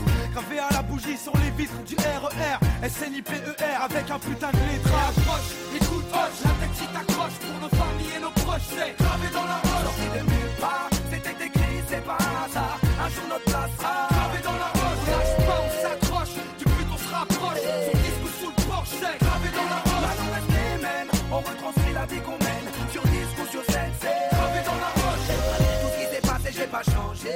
on a deux Katchan qui nous dit que Skyrock de base, rappelons-le, c'était quand même du rock et euh, ils ont changé comme ça, mais ils ont changé surtout. Et j'en avais parlé, il me semble, dans les freestyles en fait, euh, il y a quelques émissions. Ils ont changé uniquement parce qu'ils se sont dit, attends, mais ça attire vachement les jeunes le rap en ce moment. Est-ce qu'on ne changerait pas tout simplement? Et euh, du coup, voilà, Je crois même que les Mais- gens ont dit j'apprécie à moitié. c'est ça. non, alors, je, les masques tombent, je suis obligé de dire la vérité. Non, je ne suis absolument pas connaisseur de sniper. Malheureusement, je n'ai fait que lire pendant cette fameuse émission euh, que tu as fait sur l'an 2000, je n'ai fait que lire le chat. Et... voilà. Je connais sniper. Attention, je connais sniper de nom. Connais C'était évident que tu, tu en Voilà. ça- C'est important que j'en parle. Et en fait, pour te dire la vérité, mais ça, c'est, c'est, euh, du coup, c'est que j'ai écouté l'album, mais je me suis dit, je peux pas le, je peux pas vraiment le conseiller comme ça dans les albums, en 2010 albums. Et plutôt que Moi de faire, plus. voilà, plutôt, que- mais non, mais plutôt que de faire, de faire une simple blague là-dessus, parce qu'en fait, pour être tout à fait, honnête, j'ai même pas écouté plus que ça. Donc, je me suis dit, hmm, Écoute, ça pourrait être pas mal ça pour euh, un peu comme devoir, on va dire, pour la prochaine émission, que du coup, ou pour une, une émission prochaine, que je te parle de ce que j'ai pensé de cet album. Eh ben écoute, pourquoi pas, ouais, totalement. Donc c'est un peu le choc des cultures parce que là on est vraiment sur euh, au niveau musical, au niveau des cultures musicales, on va dire, c'est vraiment l'opposé de tout ce que ce que j'écoute d'habitude. Donc on va voir. On- Mais tu as beaucoup de courage, hein, parce que Sniper, je, je ne peux pas personnellement. Autant Twinsiano Alors- en solo, ça passe très très bien. Euh, C'est-à-dire qu'il sort encore des albums maintenant et, euh, et ils sont vraiment de très bonne qualité et je trouve qu'il a une voix assez bien. Autant Sniper en groupe comme ça, je, ne peux pas personnellement. Alors, ce qui est très drôle, c'est que c'est marrant. Je, pensais que c'était un album que tu appréciais beaucoup en fait euh, avant l'émission, parce que j'allais dire un peu, j'allais balancer un extrait, et là, il va falloir qu'on aborde une, thématique très importante sur le prochain extrait. Euh, Il y a un truc qui a quand même très très mal vieilli, mon cher Yeti. Euh, Est-ce que tu peux passer, le prochain- extrait et faut qu'on en parle. Ça a très très mal vieilli ce qu'on va passer là.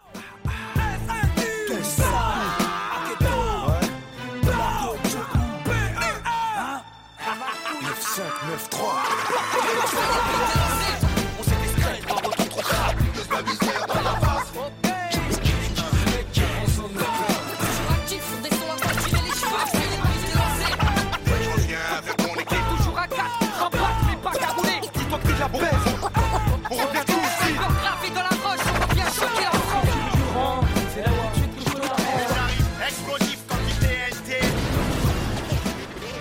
Alors tu me connais, la- tu me connais la première fois que j'ai lancé l'album, j'ai mon sourcil qui s'est levé très haut quand même. J'ai fait, Hmm, ça c'est très C'est- années quat- très Ouais, 90 non, mais laisse 2000, tomber, c'est chaud. hein. En mais fait- euh, pour la petite anecdote, je pense qu'en fait ils ont voulu faire un peu comme euh, l'album Art de rue de Funky Family où que pendant un moment t'as juste un extrait comme ça avec quelques extraits de l'album et du, du, du scratch. Et, Voilà. euh, mais là ça passe pas en fait. Le seul passage bien vocal qui passe c'est parce qu'ils ont piqué un sample arsenic, mais sinon, euh, euh, ouais non c'est compliqué. Mais oui, mais en fait, ce qui, ce qui a très mal vieilli, on est d'accord, et là je veux un avis de spécialiste du hip-hop, on est d'accord que le scratch, ça ne se fait plus. Euh, eh ben, Quasiment écoute, plus. euh, je suis partagé et je pense que non, ça, ça, ça, ça a très mal vieilli le scratch. C'est Voilà. vraiment années 90, ouais. c'est ouais. vraiment typé, genre quand on écoutait Will Smith. Euh, tu vois. Mais tu peux encore l'intégrer correctement. Je Oui, pense que Oui, tu je, peux. te- je vais, je Alors, vais pas te teaser, mais, euh, mais je on en de- reparlera dans quelques minutes. Alors quand je parle de scratch, je parle de la fameuse technique qu'on a entendue, c'est-à-dire vraiment euh, le scratch années 90, on a l'impression que c'était le truc le plus violent, le plus fou qu'on écoutait à l'époque. C'était euh, Oui, oui, oui, oui, oui. parce que Mais à l'époque, un... ça passait bien. hein. Oui, c'est ça, mais c'est marrant parce que dans le reste de l'album, enfin de ce que j'ai écouté de l'album, t'as pas ce, ce côté foufou en fait de- des platines. Et je trouve, Ouais. parce que je, trouve- je trouve que quand j'ai écouté ça, j'ai fait mais ça a rien à voir avec le reste de l'album et surtout c'est très très années 90-2000 hein, de faire des intros de d'albums comme ça. Et euh, je trouve que je sais pas, ouais, quand j'ai écouté, j'ai fait bon, le scratch est peut-être un peu prononcé quand même là les les gars. Mais t'as certains groupes qui euh, ça passe encore. Je pense à C2C par exemple, euh, qui avait fait un morceau au champion, championnat DJ 2005 en fait, qui était très très bien en fait. euh, une petite reprise des Aristocha euh, version version hip hop avec du scratch qui passait très très bien. Et on a Doka qui nous dit que le scratch c'est Cut Killer. Ben oui oui c'est. Mais oui, C'est Cat Killer, produit par album produit par Skyrock, comme ils disaient à l'époque. Euh, non, une production Skyrock tous les toutes les semaines il y a un nouvel album. Mais euh, enfin c'est l'impression que j'avais. Hein, mais mais non non euh, attention, enfin respect quand même parce que Cut Killer c'est quand même. Un... Enfin je rigole, hein, Oui. mais c'est quand même un. il n'y aurait pas été là, je pense qu'il y aurait pas mal de prod quoi, jamais existé. Hein. Mais euh, non non euh, blague à part, euh, j'avais une petite anecdote là pour euh, par rapport à Tunisiano. Ouais. C'est marrant parce que tu en as parlé pendant l'émission, c'est le hasard. Savais-tu qu'il avait été emmerdé par le label Nuclear Blast? Ah ouais? parce qu'en fait, Pourquoi? il a, parce que du coup, il, il avait repris un son de Nightwish sans autorisation du groupe pour un de Oh, ses albums solo. Donc, Sérieusement un son de Nightwish pour Twinsiano. voilà, donc oui, donc c'est ça. Donc j'ai eu sur l'info, donc Nightwish, euh, Tunisiano. J'ai fait bon, ok. Mais Je- je, veux, je veux l'entendre moi aussi en fait du coup. Il va falloir Ah que bah, je trouve ça. Ah bah c'est dans les, euh, c'est dans les, pardon, les, dans ses albums solo hein, pour le coup. hein. C'est pas avec Sniper. D'accord, non mais je mais je- j'écouterai. Je, je je suis très curieux. je t'enverrai l'information sous plus discrète, en fais pas. Mais voilà, mais bon, bon, Sni- Sniper c'est bien, tout ça, mais il y a un autre moment, Yeti, t'attendais avant tout. Je pense qu'il y a, un, Ah, il y a un truc que tu voulais, il fallait que j'en pense que parle. oui oui oui oui. Parce que On là, en a on déjà en partie parlé, on est d'accord. bah, c'est ça Babar's Oui. Origins euh, du haut de ses 10 ans, qu'est-ce qu'il écoute en 98 quand c'est quand c'est pas là, voilà. 98, oui. bah oui. Qu'est-ce qu'il écoute? Ah bah voilà. Bah, en gros, il écoute pas beaucoup de choses encore parce que j'ai- je faisais de la musique déjà à l'époque en attention en Ouais. simple simple petit élève qui apprenait à jouer de la, de la musique mais Oh, j'avais pas quand même vendu deux trois prods. Hein. Mais non, je c'est ça voilà facile Des- des- voilà peanuts comme on dit mais non non euh, pour être tout à fait honnête euh, j'écoutais très peu de choses j'écoutais un peu ce qui passait voilà vite fait comme ça et j'avais pas encore vraiment mes goûts très établis je démontais totalement l'album de Grease ça je écouté en boucle ça c'est sûr je, je m'en souviens encore C'est très pas bien très hip-hop, hein, mais euh, non, voilà. Mais par contre, il y a un album qui a mis tout, le monde d'accord, comme on dit, et que tout le monde écoutait. C'était un raz de marée. On va forcément parler de Panic Celtic de Mano. Là, c'est obligatoire. Parce que du haut de mes 10 ans, je me vois encore déballer l'album à Noël, tu vois, et euh, faire waouh, c'est le truc. Et je l'écoutais en boucle, en comprenant pas, même pas la moitié des paroles, parce que voilà, j'étais, j'avais 10 ans. Alors, ok, à 10 ans, tu es censé comprendre des choses, mais moi, j'étais un peu, ouais, c'est surtout musicalement que j'aime bien, ce qui est une très grave erreur de se fier à ça sur ses souvenirs, mais ça, c'est, on va en reparler après. Mais voilà, juste pour revenir, Mano, donc c'est un groupe de rap français qui est composé à ses débuts de Martial Tricoche, de Cédric Soubillon et de Hervé Lardic. Tout, alors attention, tous les trois sont d'origine bretonne. Peut-être que peut-être que vous l'aurez pas deviné au niveau du son de l'album. hein. Je- je- je- voilà. Donc ils sont pas bretons. Hein. Je j'arrive pas à savoir vraiment euh, d'où ils venaient. Je, mais bon, bref, c'est pas très c'est pas très important. Mais c'est pour dire ils sont pas bretons. Euh, Il y a un premier single après que voilà les gars ils ont bossé, ils ont fait des sons. Ils ont fait un premier single que vous connaissez peut-être qui s'appelle La Tribu de Dana. Pas du tout. Euh, voilà, qui s'est vendu. Alors est-ce que tu as une idée du du nombre de ventes de La Tribu de Dana? Je crois que ça doit être énorme, hein, mais vraiment. Mais euh, alors, c'est des chiffres que tu, que tu ne vois plus depuis pas mal d'années, on va pas se mentir. C'est des choses qui n'arriveront plus jamais.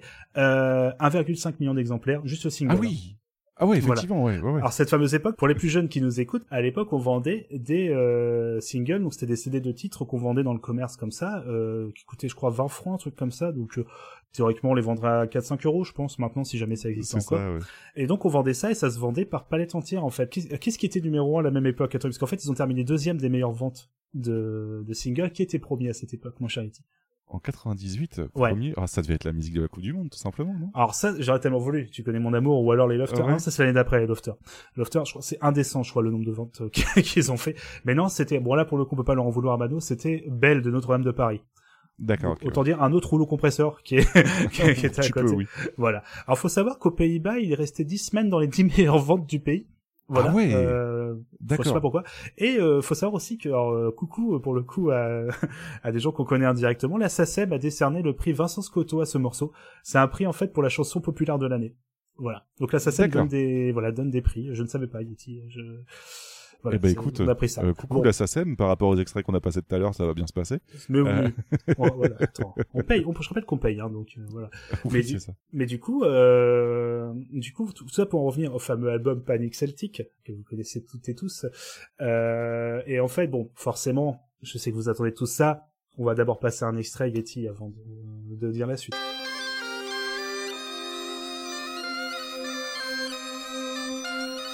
Ouais, non, non, bon, attends, pas déconner non plus. On le, on le connaît par cœur ce morceau, ça va. Hein. Pas des, voilà, vous le voulez vraiment, je sais pas. Est-ce que dans le, est-ce que dans le chat, est-ce que toi tu le veux, Yeti? Dans le chat, dites-le si veux- vous voulez. Moi, je, je veux le réentendre. Ce sera Tu quand veux même l'épisode où on aura le plus eu d'extraits à base de Bon. la tribu de Dada, quand même. hein, Mais... À vous insister, bon, vas-y. euh. Alors, vous me faites chier en fait. Hein. Moi, je veux pas écouter. Je l'ai écouté des, des plombes avant de faire l'émission. J'en ai marre. On, l'a- on le connaît ce morceau. Vous voulez vraiment l'écouter? Vous êtes sûr? Vous êtes sûr de vouloir l'écouter? Vas-y, vas-y. Bon, vas-y, vas-y, euh, vas-y. C'est la première fois pour moi que je pars au combat Et j'espère être digne de la tribu de Dana Et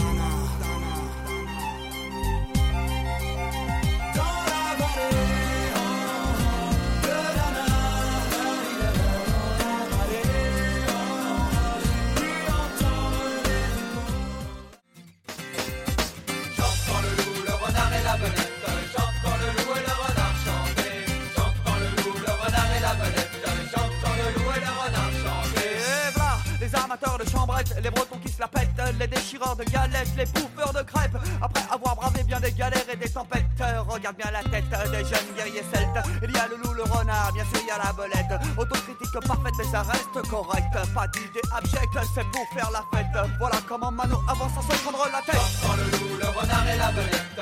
Chante dans le loup et le renard chanter. Aïe. Là, ce qui m'est arrivé en Bretagne, guys. Une putain d'histoire. Faut baptiser, non, faut baptiser. Faut baptiser, non, faut baptiser. En Bretagne, faut baptiser, non, faut baptiser.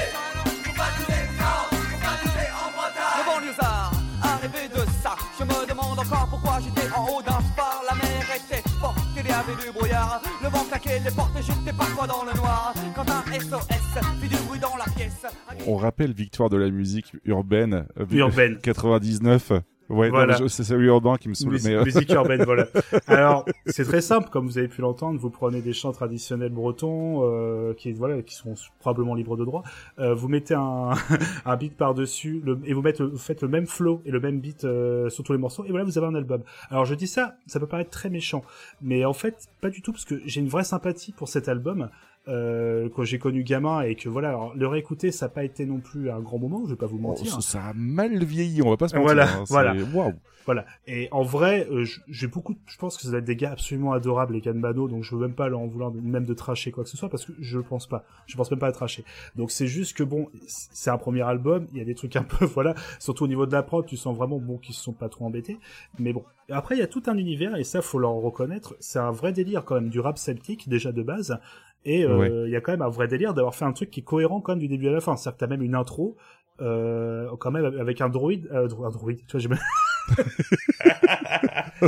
suis, D2. je suis cassé, je suis cassé. Un druide, pardon, qui enfin voilà, ou un narrateur qui te raconte l'histoire avec un druide, et en fait c'est plutôt rigolo, c'est plutôt original quand tu Dans, dans l'idée, dans l'idée, c'est Voilà. original et ça, ça tient bien la route parce que ça- Voilà. ça, respecte une belle thématique, etc. Voilà. Oui, là-dessus, Ah, vrai. Vrai big up au morceau L'avenir est un long passé, par contre, pour le coup, euh, vrai, euh, qui est vraiment bien fait, qui est un vrai Oui. beau morceau, Oui, qui dénote complètement avec le reste de l'album, qui a un côté un peu, ouais les gars, quand je suis allé boire des coups en Bretagne et tout, là à côté t'as un truc qui est même plus sérieux, bien écrit, en rapport, voilà, euh, avec la Seconde Guerre mondiale, vraiment bien fait. Euh, pas que Euh, la Seconde Guerre mondiale, je crois pas que que, oui, pas euh, que, bien sûr. toutes les guerres, en fait. hein. Ouais, C'est ouais. ça, voilà. Enfin, avec un vrai message, pour le coup, mais bien Mm. écrit.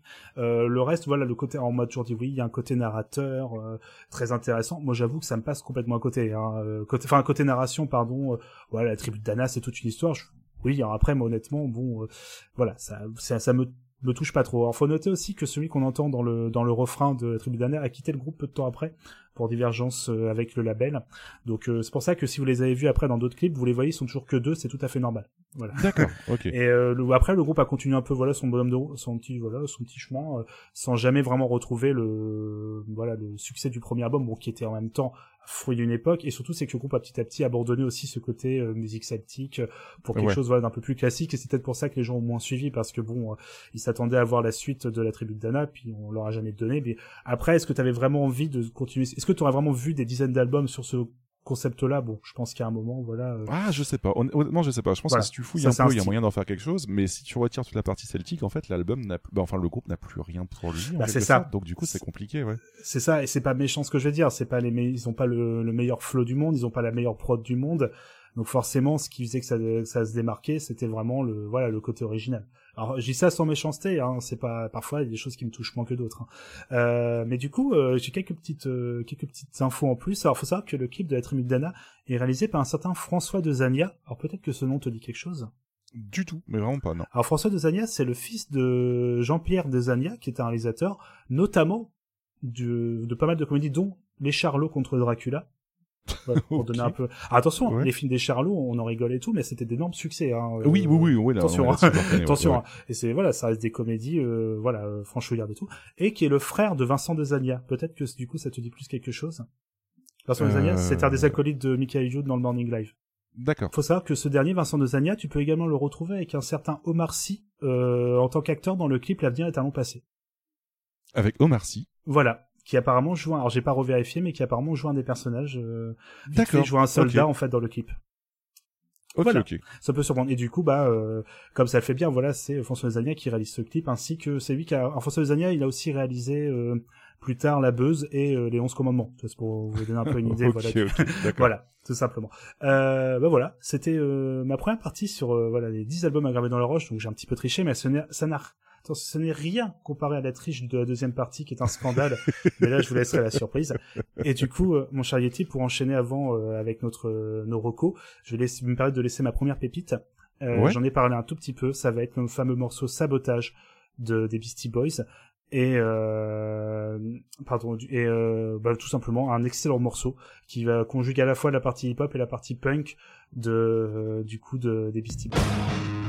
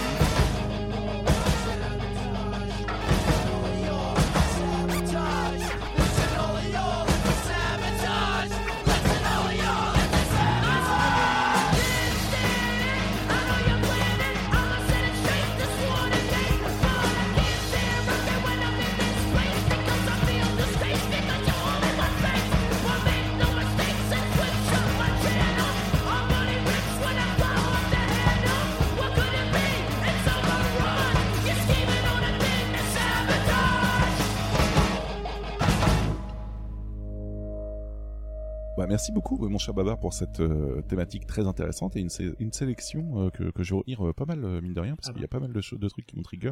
Ça me en dehors touche de Mano, bien évidemment, par contre. Mais, euh, Ça me touche Euh, quand tu dis ça, tu le sais. mais euh, très très cool. Euh, on va pouvoir entamer notre partie recommandations hors sujet. Et euh, comme c'est moi qui ai commencé avec euh, les thèmes, je vais te, te laisser commencer pour Ah, ta. Ah, recommandation bon, hors thème, voilà. euh, mon cher Ouf. Babar.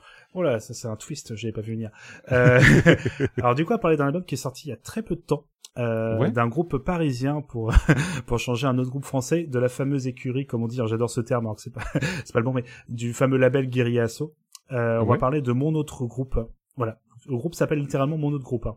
D'accord. Euh, qui était, voilà, qui était euh, en fait à la base composé de différents membres en fait de différents groupes de Guerilla Asso, dont entre autres le chanteur guitariste de Guerilla Poubelle, euh, des gars de M16 et de Dolores Riposte, qui en gros bah, se sont dit tiens on va faire un autre groupe donc comment on va l'appeler bah c'est mon autre groupe. Voilà.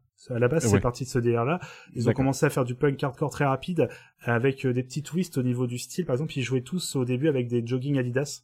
C'était un tu vois, un effet de scène assez important. Euh, Ouais, et voilà tout parce que voilà c'était euh, à la corne. quoi. un peu voilà pour balancer voilà avec un côté très second degré très euh, private joke. euh, dans tout ça. Et euh, en fait c'est très drôle c'est que le groupe petit à petit au fil des années ça ça a commencé vers 2007-2008 environ. Et après quelques albums comme ça ils ont commencé en fait il y a une chanteuse qui est arrivée et le groupe a commencé à euh, rendre son son beaucoup plus euh, dur en fait beaucoup plus punk vraiment plus hardcore et surtout à avoir un à avoir un concept plus engagé euh, plus sérieux et euh, c'est très intéressant de voir cette évolution parce qu'après le groupe n'a sorti que des EP. D'ailleurs le tout dernier là c'est un dont je vais parler, l'album s'appelle La Joie est un EP et qui est extrêmement court, c'est des albums qui ont peut-être 5 6 morceaux qui doivent durer 7 8 minutes maximum, un truc comme ça. D'accord. Et vraiment avec un côté euh, vraiment au niveau des paroles euh, quelque chose d'assez engagé et aussi de de très sérieux. Et euh, bah, ça peut surprendre quand, quand t'as connu les débuts du groupe où c'était vraiment des private jokes. Bah, je trouve qu'au contraire, le groupe a très bien fait. Euh, Déjà au niveau du chant, au niveau des, de la musique, euh, c'est beaucoup mieux construit et on est sur quelque chose bon qui est très assez radical au niveau du style, on va pas se mentir, mais qui est vraiment excellent. Je vais te laisser passer un extrait, mon chatis. Ce qui est drôle, c'est comme les morceaux sont assez courts, bah là c'est un morceau entier qu'on va passer.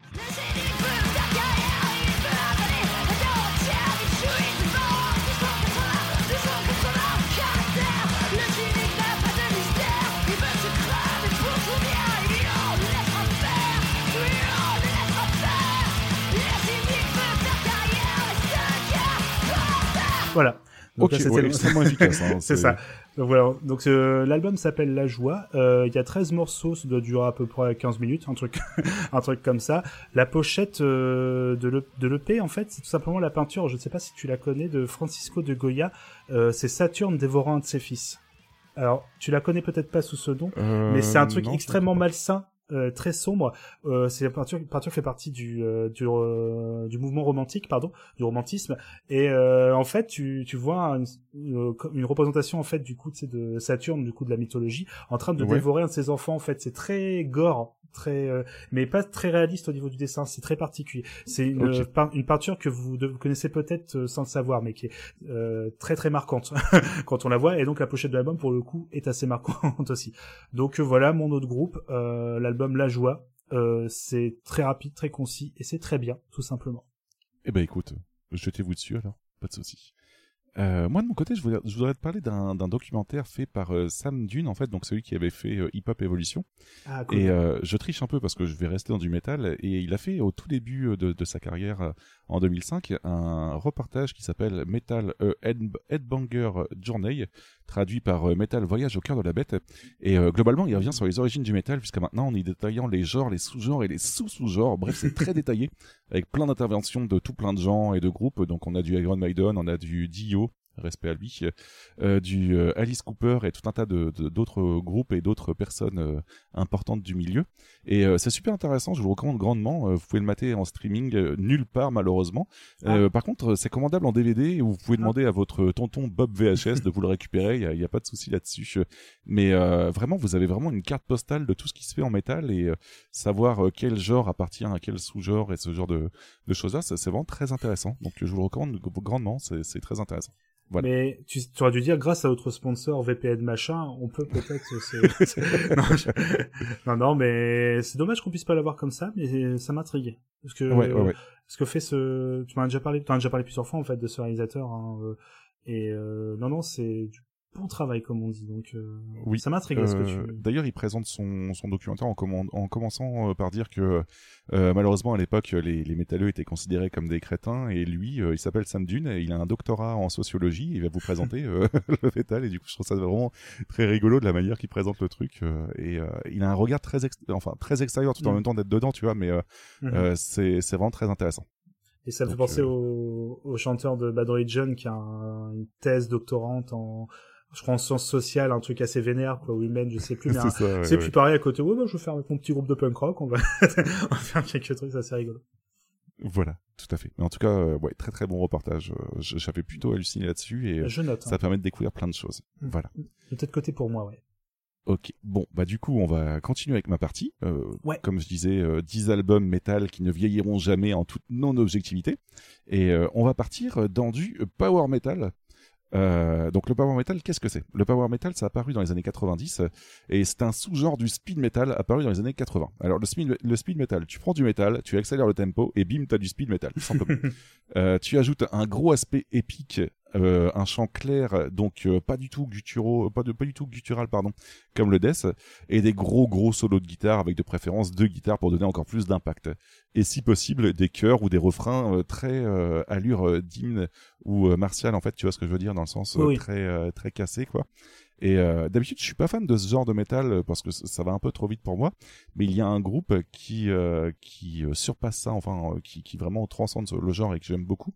Et c'est tout simplement Powerwolf. Donc euh, Powerwolf, créé en 2003. Alors tu prends tous les tous les éléments que je t'ai décrits précédemment et tu ajoutes des religieux loups-garous. Euh, ouais ma gueule, des loups-garous religieux, tout va bien. Euh, avec un gros folklore euh, sur ce thème, juste trop bien. Des chants parfois en latin puisque c'est religieux et euh, des refrains qui sont parfois à la limite de l'opéra. Donc euh, t'as Ah oui, un côté plutôt, euh, forcément ouais. très épique dedans quoi.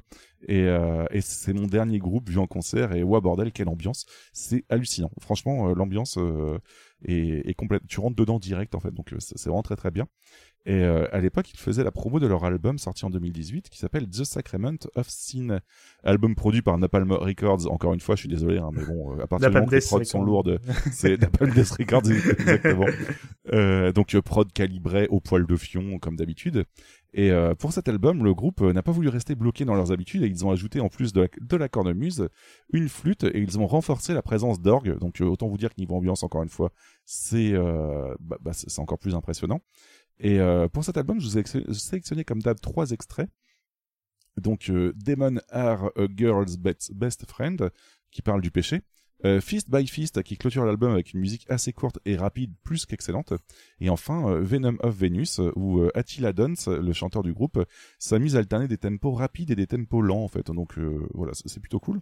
Et sachez que j'ai énormément galéré à sélectionner des Mm. extraits pour cet album, parce que bah, globalement, tout l'album est euh, franchement épique et franchement beaucoup trop bien. Donc euh, c'est euh, c'est à écouter d'urgence. Voilà.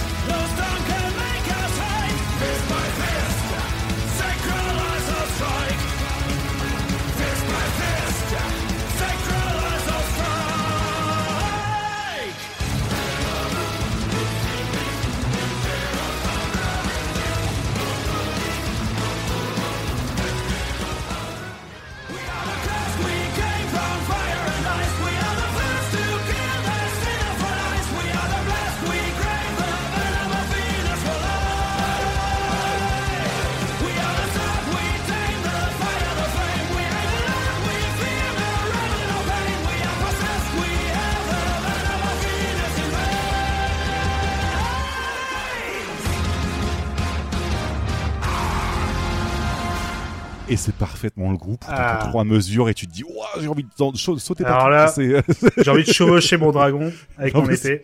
c'est Euh, hallucinant tu, tu rentres vraiment dedans euh, du premier coup et, Voilà. je trouve que la, la musique euh, enfin le, le chant est, est hallucinant aussi le, le chanteur a une voix énorme quoi donc, Mais je, je pense que Jean l'a très bien résumé aussi. C'est j'aime assez, ça en fait des caisses comme j'aime bien. Et en mais fait, oui mais oui totalement mais en fait c'est voilà, moi c'est ça me touche pas parce que c'est euh, ça, ça me touche parce que c'est moins mon style, mais faut admettre que ça a un côté épique assez impressionnant quand même. Je ah ouais non non c'est voilà, ça, ça, ça me touche pas. Mais après, je, je me connais. Si je suis en concert avec des amis et tout, je sais que là, je suis parti pour un concert où ça va être super. L'ambiance doit être géniale.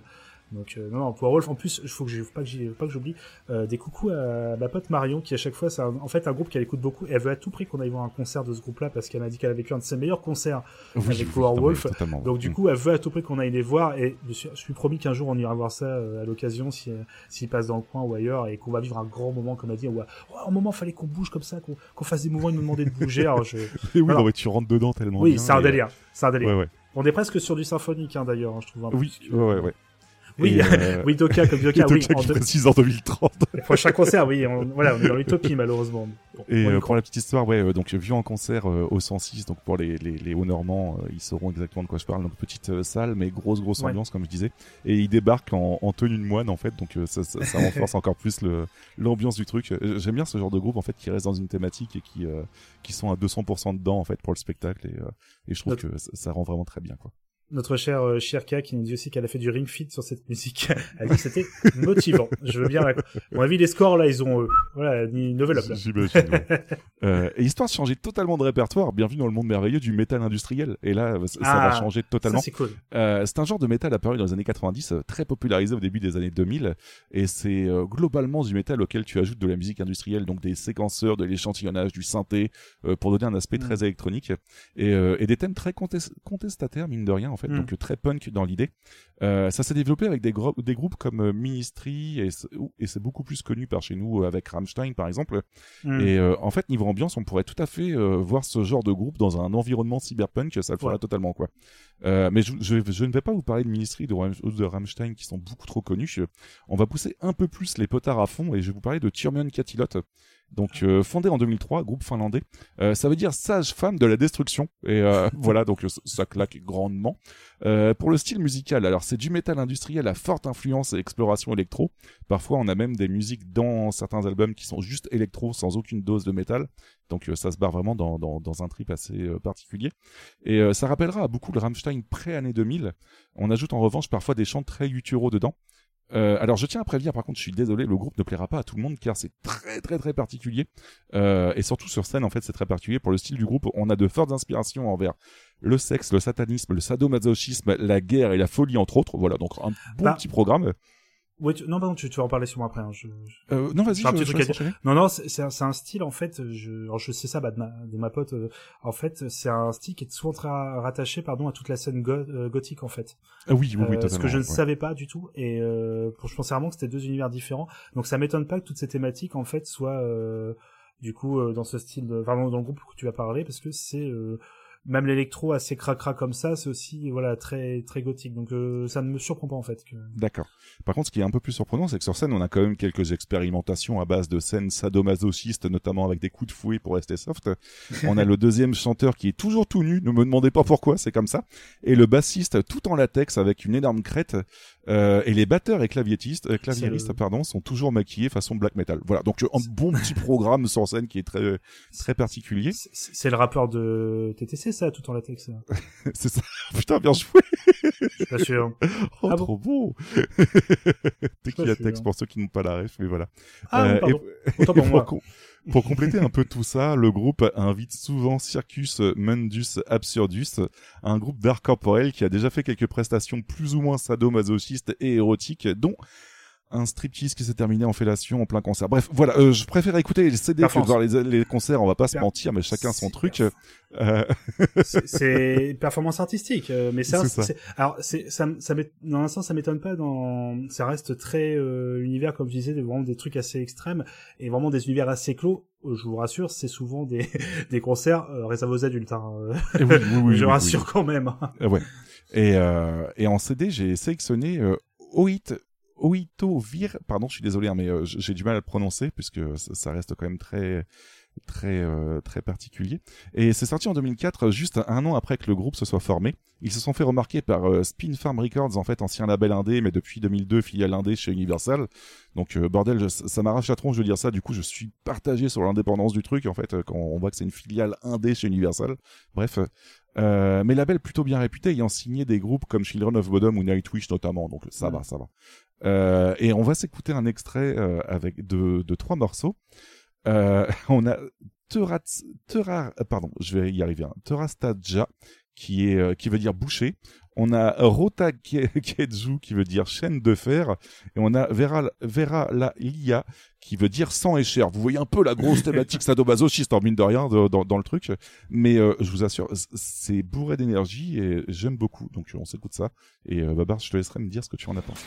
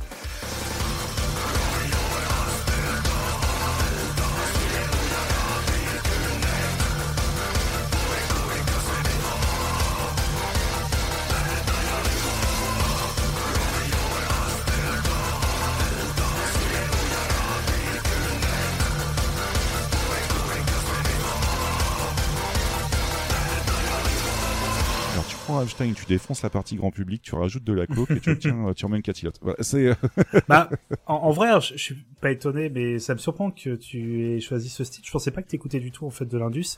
Et euh, Oui, moi, j'ai oui, une, petite- grandement, j'ai ouais. une petite période d'indus, c'est pour ça que ça me ça me surprend moins. Euh, bon, je vais pas t'apprendre Fear Factory et tout, ça, y a pas de pas de souci. Et Static Ouais. X aussi, bien évidemment. oui, Alors, ça j'ai- m'étonne pas. Ouais. Voilà, il y a plein d'autres groupes. Alors c'est souvent allemand. Hein. Me demandez pas pourquoi. Il se trouve qu'il y a beaucoup de groupes indus qui sont allemands, mais euh, c'est un style alors que plus trop maintenant, mais il y a toujours ce petit côté parfois un peu kitsch, moi qui me me touche beaucoup en fait. Euh, je trouve que me plaît. Mais c'est pas mal du tout là ce qu'on a écouté. Ah ouais, non, c'est vraiment survolté. J'aime beaucoup et je vous invite vraiment à écouter euh, pas mal d'albums de leur part parce que, comme je disais, y a- ça se barre dans des trucs très euh, électroniques aussi. Donc même si vous n'écoutez pas trop de métal, il y a des albums qui pourraient vous plaire. Euh, on a Jean Xav qui dit euh, ça lui fait penser à une soirée clandestine dans un abattoir désaffecté. Et ben figure-toi qu'il y a eu un concert dans une dans un abattoir désaffecté euh, de leur part. Donc euh, ça, ça surprendra personne. Hein. C'est vraiment le le style du groupe en fait. Euh, Je veux ça me choquerait pas non Mm. plus d'avoir des, des soirées style euh, euh, Blade 1, tu sais, en fait avec le, la soirée clandestine pareil dans un abattoir comme ça euh, Mm. euh, à, à l'époque. Je sais pas si tu vois vite fait, mais euh, Tu Voilà, peux redire le nom pardon du Blade 1 en fait au tout début. Ah, euh, j'étais ah oui Blade, j'étais sur Beyblade, donc j'étais un peu Oh. euh, un peu paumé là sur. euh, Oui, les, bah, les bah, petites toupies Oui, clandestines. voilà, j'ai ouais, tout depuis ouais, dans, dans, bah oui, dans un, dans un abattoir des, des Afriques. Non, non, Blade, oui, alors, oui, oui, oui, bah oui, la première, la fameuse scène de la boîte de nuit, oui, carrément. Ouais, voilà, tu, Mais tu vois, ça, ça choquerait pas. Quoi. Comme c'est, comme c'est, euh, comme le, comme on le dit dans le chat, euh, Jean et même Murder le disent, oui, il y a une très grosse scène goth en Allemagne, hein. c'est un truc qu'on se rend pas compte, c'est, euh, il y a même des festivals euh, assez, vraiment, non, limite de niveau mondial, hein, si je me trompe pas, hein. donc, euh, Ouais, ouais, ouais. Mais voilà, en gros, ouais, ouais, bah, c'est du Rammstein en plus survolté, comme je disais, en fait, euh, où tu retires un petit, Plus- un petit plus- peu la partie plus, euh, mélodique, quoi. plus électro, euh, on va Ouais. dire. Rammstein Mm. a en fait utilise vraiment le, le côté indus juste pour la lourdeur de leur son et on s'impose un petit peu. Hein. Mais euh, je pense que tous ces groupes-là dont on a dit un petit peu aussi, euh, bah, Nine Inch Nails aussi à ses débuts, hein, c'était vraiment euh, Ouais. avait un peu les- a vraiment posé les bases. Mais on est vraiment plus sur un côté vraiment utiliser l'électro aussi pour les ambiances quoi. Ouais, ouais. Et euh, pour la petite histoire, oui, il y a Chomon Kachiyot aussi qui ont sorti un album qui s'appelle Dance Panic où ils mélangent de la dance, de l'électro et du métal. Voilà, tout simplement. Ils se barrent dans tous les sens. C'est assez hallucinant. Mine de rien, j'aime beaucoup le groupe, non pas pour, euh, bah, comme je disais, la représentation euh, euh, scénique, mais surtout pour l'exploration musicale qu'ils qu'ils font. euh, c'est assez passionnant. Euh, on va continuer avec du métal industriel, mon cher Babar, parce que je- j'en écoute quand même. euh, Il y, a, il y a quand même des groupes comme ça qui sont euh, vraiment, euh, vraiment très, très, très marquants. Et je vais enchaîner avec Samael, un groupe suisse fondé en 87, qui est un groupe de black metal. Et là, Babar, tu te, tu vas me dire, mais Yeti, tu dis n'importe quoi pour black metal, alors que tu as dit qu'on restait dans de l'industriel. bah, je te répondrai, euh, mais que nenni, euh, Babar, et je vais t'expliquer pourquoi. Euh, Fichtre. Je suis bien eu. est un, c'est ça. Samael est un groupe de black metal qui ont fait du black metal pendant 17 ans sur 5 albums, en y incorporant de temps à autre de l'électro, et tout d'un coup, en 2004, bim, euh, Reign of Light, donc sixième album, adieu le black metal et euh, bonjour le metal industriel. Pour beaucoup, ça a été une déception. Pour moi, ça a été là où j'ai découvert le groupe. Voilà, donc euh, autant vous dire que c'était vraiment très très cool. Et euh, si vous voulez quelques surprises supplémentaires, on a des fortes inspirations arabisantes, voire hindoues, et la présence d'une sitar dedans. Voilà, donc autant vous dire que c'est un énorme bordel, mine de rien. Euh, mais une grosse ambiance orientale mélangée à l'électro, enfin à des, des, de l'électronique, donc euh, ça peut surprendre, mais je trouve ça vraiment très très bon. Et euh, du coup, très très très grosse baffe. Et même si l'album d'après Solar Soul est meilleur pour certains, euh, Reign of Light m'a marqué et me marque toujours autant, euh, tant il sait faire preuve d'un de genre et d'inspiration très variés en fait. Voilà. Euh, je vous partage donc du coup euh, un extrait de trois morceaux. On a Moongate en fait, qui est euh, le morceau avec lequel j'ai découvert le groupe, avec des riffs puissants et l'utilisation de sitar comme je disais pour une ambiance excellente. Donc on a Moongate en fait le morceau avec lequel j'ai découvert le groupe, donc euh, qui utilise des, des sitars euh, pour une ambiance excellente avec des gros riffs puissants. On a On Earth pour son côté martial dans ses couplets et son, son hymne euh, dans les refrains et son appel à l'unité dans son texte mine de rien. Donc euh, c'est plutôt simple mais très efficace. Et enfin à la fin on a As the Sun euh, parce que rien que t'inquiète on a mis des scratchs dedans et ça donne bien.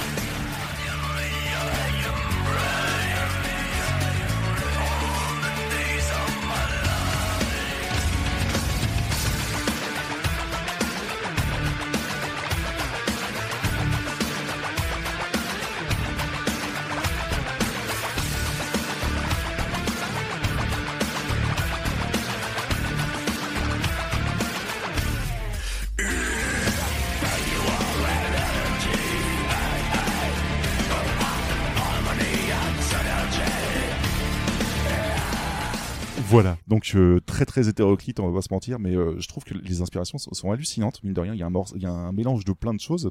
Et euh, le- Bon. la partie scratch, c'était juste pour se faire plaisir, Babar. Tu sais très Ouais. bien que.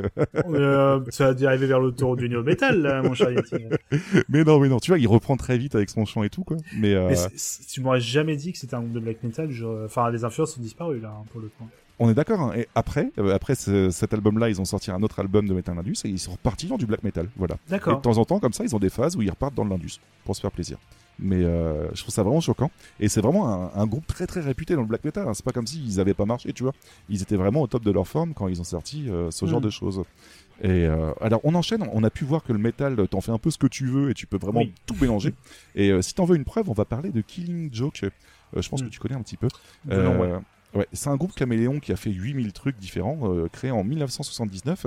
Et euh, pour aujourd'hui, on va s'en tenir à un seul album sur les 20 ou 35 ans, euh, sur les 20 en 35 ans, pardon. Euh, ah, excusez-moi, j'ai cru entendre petit joueur de la part de Jules. Lui, il aurait sorti en 7 ans les 20 albums. Je voulais vous parler d'un album qui s'appelle tout simplement qui est sorti en 2003. Et c'est un mix entre du métal industriel, du punk et du post-punk. Alors, Babar m'a appris que quand on met du post dans un genre, c'est pour dire qu'il est expérimental, étrange, voire bordélique. Donc euh, voilà.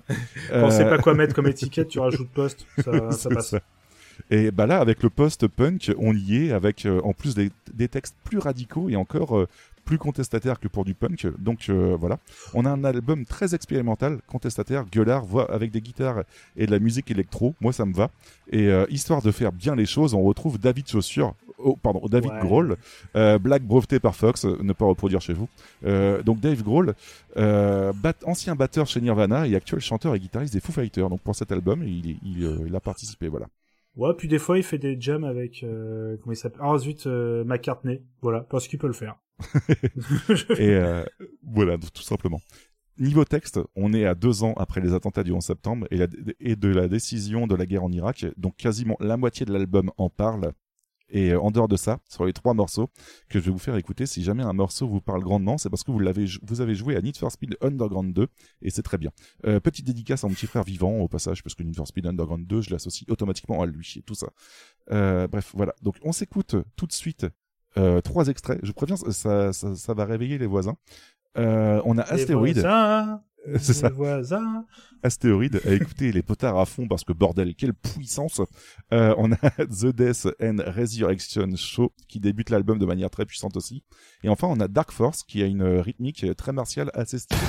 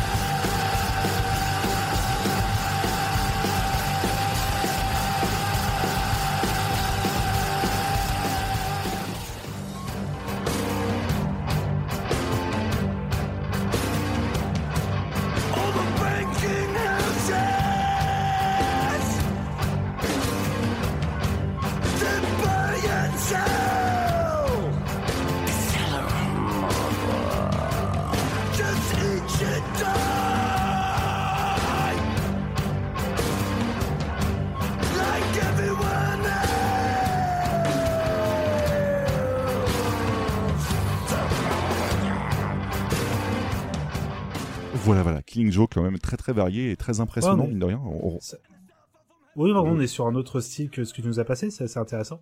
Ouais, ouais, ouais. Et euh, je trouve que le mec, il explore plein de choses en fait, parce que là, on a un album très brutal, mais mine de rien, euh, ses autres albums sont très calmes aussi, donc euh, c'est c'est plutôt hallucinant.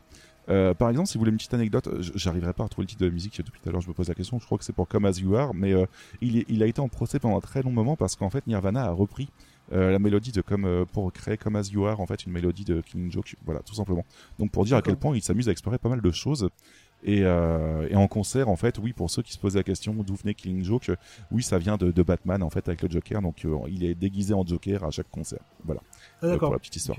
Donc, euh, du gros, gros puissant, tout en même temps d'avoir euh, une, des instruments assez intéressantes, mine de rien. Ouais, Et, euh, dans le dernier extrait que t'as passé, il y avait quand même un- une sorte de volonté un peu de l'étiquette un peu post, parce que t'avais l'impression quand même de vouloir poser un peu plus d'ambiance et euh, d'apporter un peu de l'odeur, de lourdeur, pardon. C'est pas mal du tout, c'est assez intéressant, il faudra que j'écoute, ouais. Ouais, bah, euh, du coup, c'est l'album Killing Joke, tout simplement, sorti en 2003. D'accord. Voilà. Bon, bah, Ça m'intrigue, j'ai envie d'écouter. c'est clair. Bon, en tout cas, euh, sympa de euh, ravi que ça t'intrigue. Euh, pour finir, mon cher Babar, je te propose de partir dans du metalcore, punk hardcore, crossover, euh, d'après Wikipédia. Donc, euh, mais si on réfléchit 5 minutes, le metalcore, c'est un mélange entre le metal et le punk hardcore. J'y reviens après. Le punk hardcore, bah, est déjà compris dans le metalcore, donc tout va bien. Et le crossover, c'est juste là pour désigner un mélange entre deux genres. Donc, ouais, je te propose d'écouter tout, tout simplement du metalcore. Euh, et là, c'est plus facile pour moi de t'expliquer d'où ça vient, parce que le metalcore, qu'est-ce que c'est? Euh, Comme on a dit tout à l'heure, c'est du metal mêlé à du punk hardcore. Donc, on a des briques, des breaks lents, des passages intenses propices au moche, du pogo en plus brutal, tout simplement. Euh, enfin, je le résume comme ça. Je pense que je me trompe pas trop, Babar. Oui, ça c'est quand tu fais la bagarre. Euh, c'est quand tu, tu moulines du bras et que tu, tu penses que tu veux, tu veux taper. Ah, euh, l'air qui m'entoure est un ennemi, alors faut que je mouline des bras. Voilà, c'est c'est un peu ça. Euh, il conserve les riffs et les rythmes euh, du, du punk hardcore avec une brutalité métal et des refrains plus clairs. En plus de tout ça, on a de la guitare très nette, précise, avec un rythme très coupant, marquant bien les temps. Euh, bref, du metalcore, mais pour vous parler de quel groupe au juste? Bah tout simplement Black Bomba, puisque depuis, depuis un petit moment, Bah oui. C'était évident. Et, euh, c'était évident que, que j'allais faire un top 10 pour finir par lui, quand même, mine de rien. Alors, euh, non, on ne parlera pas de Homery, parce que Black Bomba, ça ne se résume pas que à ça. Euh, c'est un groupe français, chantant en anglais comme la plupart des groupes de métal français, on va pas se mentir. Euh, depuis 95, mine de rien. Oui, oui, oui, c'est Voilà, donc ça. ouais. Je sais- pas si t'allais- ouais, le pointer, mais oui, c'est un groupe qui est respect pour ça, qui sont là depuis 30 ans, quoi. Ouais, ouais, ouais. Enfin, quasiment Euh, 30 bah, ans. 25 ans, 25 ans. Oui, pardon, Mais, oui, ouais. 25 ans, mais voilà, que... enfin, respect, Mm. parce qu'il y a peu de groupes de ce style qui restent aussi longtemps. Et euh, j'adore la façon du groupe d'enchaîner les chants gutturaux et hurlants avec des chants euh, d'Arnaud en mode voix claire pour les refrains. Je trouve ça toujours assez hallucinant. Et euh, là où je l'aime le plus, c'est dans l'album One Sound Beat to React, voilà, Hmm. où chaque morceau a au moins une phase qui me fait hurler. Ah bah voilà pourquoi cette musique est trop bien. Et juste pour un petit passage, tu vois, de- dans la musique qui me fait halluciner à chaque fois. Donc dans chacune des musiques, je retrouve au moins un passage qui me fait hurler comme ça. Et euh, c'est aussi l'album, l'album qui m'a valu une extinction de voix en 2008 en concert avec mon G local tellement je, je connaissais les paroles par cœur et euh, on chantait. En fait, c'était à l'époque où. euh, Ce qui est très drôle, c'est, ce qui est très drôle, c'est qu'on ne se connaissait pas encore, on était dans la même salle. C'est ça qui est très drôle, en fait. Donc justement, je précise, c'était pas une salle, c'était un chapiteau. Mine de Oui, rien, chapiteau, voilà, le Parce que le, le 106 n'avait pas fini d'être construit, donc. On euh, voilà. un chapiteau et Ouais, on ouais. se connaissait pas encore. Ça arrête de dire, c'est qui ce, ce petit con qui- C'est qui ce mec qui arrête pas de hurler toutes les deux minutes? C'est ça. Bah, C'était moi qui avais plus de voix, voilà. Donc euh, pour ça, on va s'écouter euh, les extraits Lady Lazy, One. Soundbite to React et Be, Be My Guest, tout simplement. Et, euh, et je vais zouker tout seul dans mon coin. Ne vous étonnez pas, c'est tout à fait normal.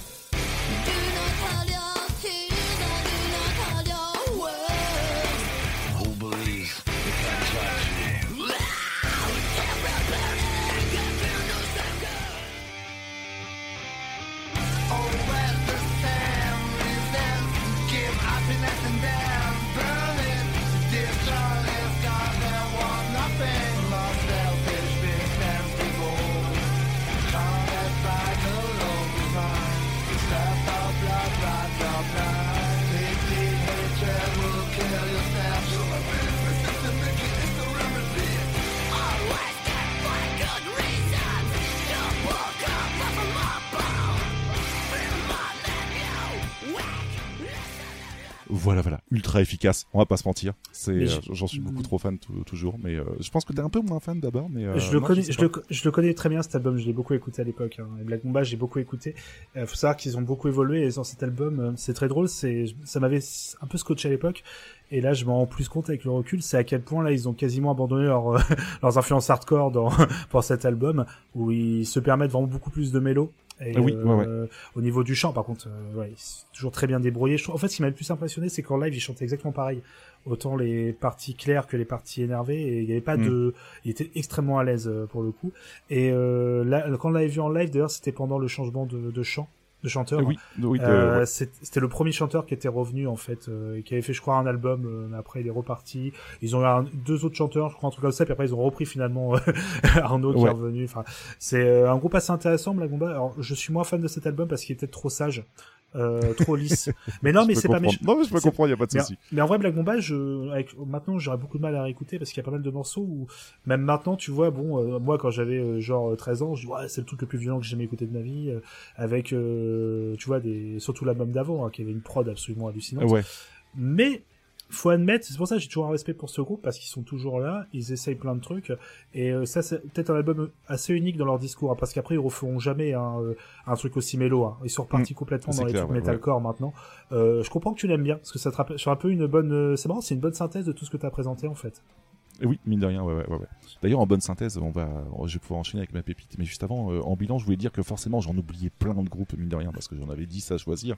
Donc, euh, je vous en parlerai peut-être un jour, mais j'ai vraiment eu de mal à choisir parce que euh, je me suis réécouté une cinquantaine de groupes, parce que je me suis rappelé mes, mes périodes Hellfest 2008-2009, mine de rien, qui étaient quand même euh, loin, mais, euh, mais qui m'avaient marqué à l'époque. Euh, je vais tricher un petit peu, mon cher Babar, et je te propose d'écouter la pépite maintenant, si ça te dérange Bah. pas. Comme ça, on reste dans la thématique. Comme tu veux, Moi, ça me va Ouais. très bien. Donc euh, il y a une musique que j'aime à la folie au point où j'ai failli me tatouer le logo du groupe et pourtant que je n'aime pas je, je n'aime pas assez de le groupe pour recommander un album et justement j'en ai profité pour vous l'inclure dans cette euh, dans cette pépite. Euh, il s'agit de Devil Driver. Encore du, du gros gros death metal mélodique, très bourrin, très USA, mais très bon, très bon, et ça fait grandement du bien. Et on va s'écou- s'écouter tout simplement, et je pense que la plupart des gens qui connaissent Devil Driver le connaissent pour ce morceau-là. On va s'écouter Clouds Over California.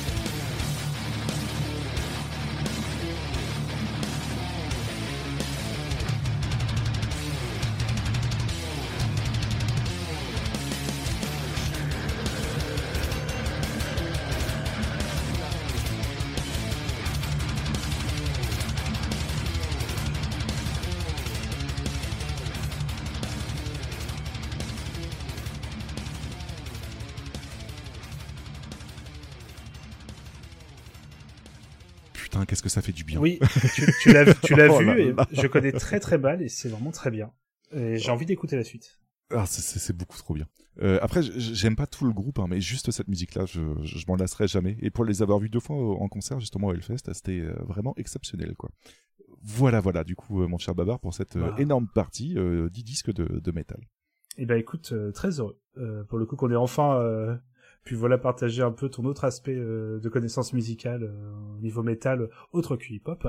Et euh, je sais pas si je peux vous dire la même chose, si vous allez être heureux heureuse de, de connaître la suite de ma deuxième partie sur le métal, parce que là on va s'aventurer vers des chemins. Il y a des très bonnes choses, attention, mais on va aller à des endroits que j'aime beaucoup. Attention, je, je n'ai pas pris de choses que j'aime pas, mais ça peut surprendre. Je préfère prévenir pour le coup, parce qu'on va enchaîner avec ma deuxième partie du coup euh, des 10 albums à graver dans la roche. J'aime beaucoup le rappeler. Euh, et du coup, euh, bon, forcément, là, on va, on va être honnête avec la première partie. J'ai épuisé à peu près tous les albums, on va dire de hip-hop, rap que j'écoutais. Donc je me suis dit bon, on va aller vers des choses où là, ça sera plus un mélange où il y aura du rap avec un autre style, ou alors un groupe qui a des, ou des groupes pardon qui ont des, des très fortes influences hip-hop. Donc je me suis permis de tricher un petit peu.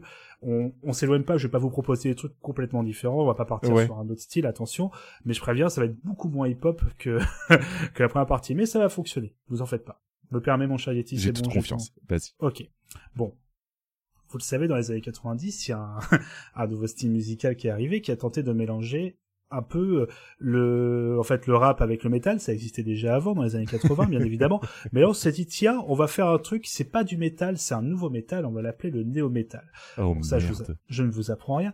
Mais du coup, on va forcément, dès le début, je vais aller directement vers le truc le plus évident. Comme ça, hop, on passe à autre chose. On va directement aller sur un des groupes qui a lancé complètement cette euh, transition entre le, enfin cette transition, pardon, ce mélange entre euh, hip-hop et euh, néo-metal. Et on va aller directement vers Limp Bizkit, mon cher, mon cher Yeti, j'en suis Oh désolé. merde Voilà. Alors, par contre, attention, attention. Limp Bizkit, et là, c'est pour ça que j'ai choisi cet album. Je vais vous parler du premier album, qui s'appelle Free Dollar Bill, euh, you All Dollar. Je sais jamais comment on le dit à la fin, You All, je pense. Euh, de 97, c'est le premier album. Et en fait, on peut dire plein de choses. Sur le néo-metal, je suis absolument pas fan du néo-metal. J'en ai écouté comme beaucoup de gens dans les années 2000. Je trouvais ça génial. Je vais pas Ah, mentir. ça, fait une très grosse porte d'entrée pour aller vers Voilà. le métal. hein. On va- Mais sauf on que- pas se mentir. Voilà, sauf que moi c'était pas du tout en mode euh, j'écoutais du rap avant, je vais écouter du métal. Euh, et en fait j'écoutais aucun des deux, je n'écoutais pas de métal. Donc moi c'est vraiment par ça en fait que, que j'ai découvert ça. Donc en fait moi j'étais un peu au milieu en mode bah j'aime bien le son en fait. Et euh, en fait j'ai pas découvert avec cet album, j'ai découvert avec les albums suivants. Et celui-là je l'ai acheté bien plus tard. Et en fait je voulais un peu tu vois découvrir un peu. Alors c'est pas les débuts du néo métal, c'est pas les débuts du euh, de la fusion en fait.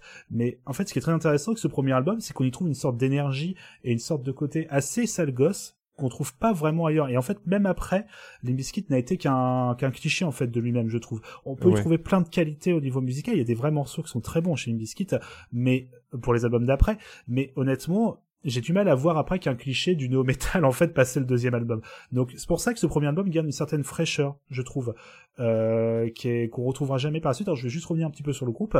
Donc on parle d'un groupe de 94, qui a, pardon, qui a commencé en 94 pardon en Floride, qui dès le début en fait a voulu mixer un petit peu voilà le, le hip-hop avec du, du métal. Et à la même Ouais. époque, il y a eu Korn, tous ces groupes-là euh, qui ont commencé vraiment à émerger, qui mélangeaient déjà pas mal de, de styles. Il y avait aussi Sugar Ray. Attention, c'est pas du new metal Sugar Ray, mais qui était déjà un peu des groupes de fusion, qui mélangeaient un peu tout ça. Et eux, ils se sont dit, bah on va faire un peu euh, un truc de leur euh, de notre côté. Et euh, carrément pour le premier album, ils sont euh, produits par euh, pardon par Ross Robinson, euh, qui est un peu celui qui a un peu modelé tout le son métal et néo-metal des années 90-2000. Par exemple, il a produit des petits groupes comme Korn, Slipknot ou Sepultura.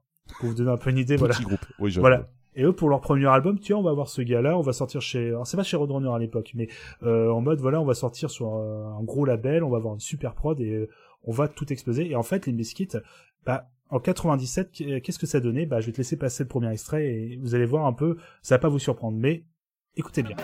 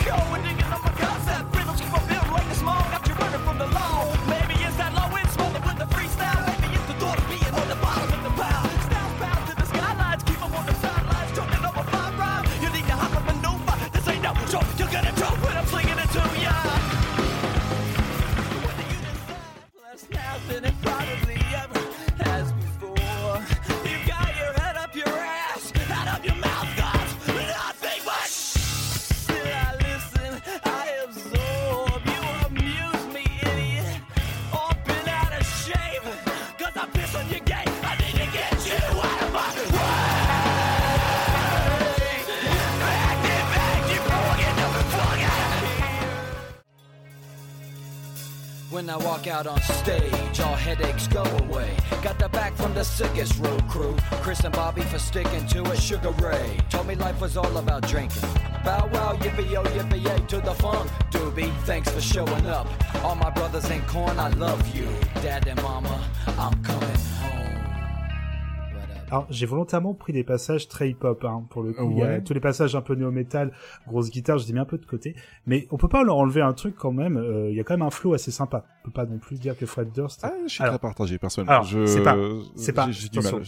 J'ai pas dit que c'était un grand rappeur, j'ai pas dit que c'était. C'est ça, je, ouais, ouais. je trouve que pour le coup, c'est assez cohérent avec la musique derrière. C'est pas. euh, Ah oui, oui, dénote ça pas. reste, ça, ça reste cohérent. je- Voilà, t'as pas l'impression d'avoir genre un- on a fait rapper attends euh, un gars puis on a on a mis des grosses guitares derrière. Ça reste assez cohérent. Je dis pas que c'est parfait.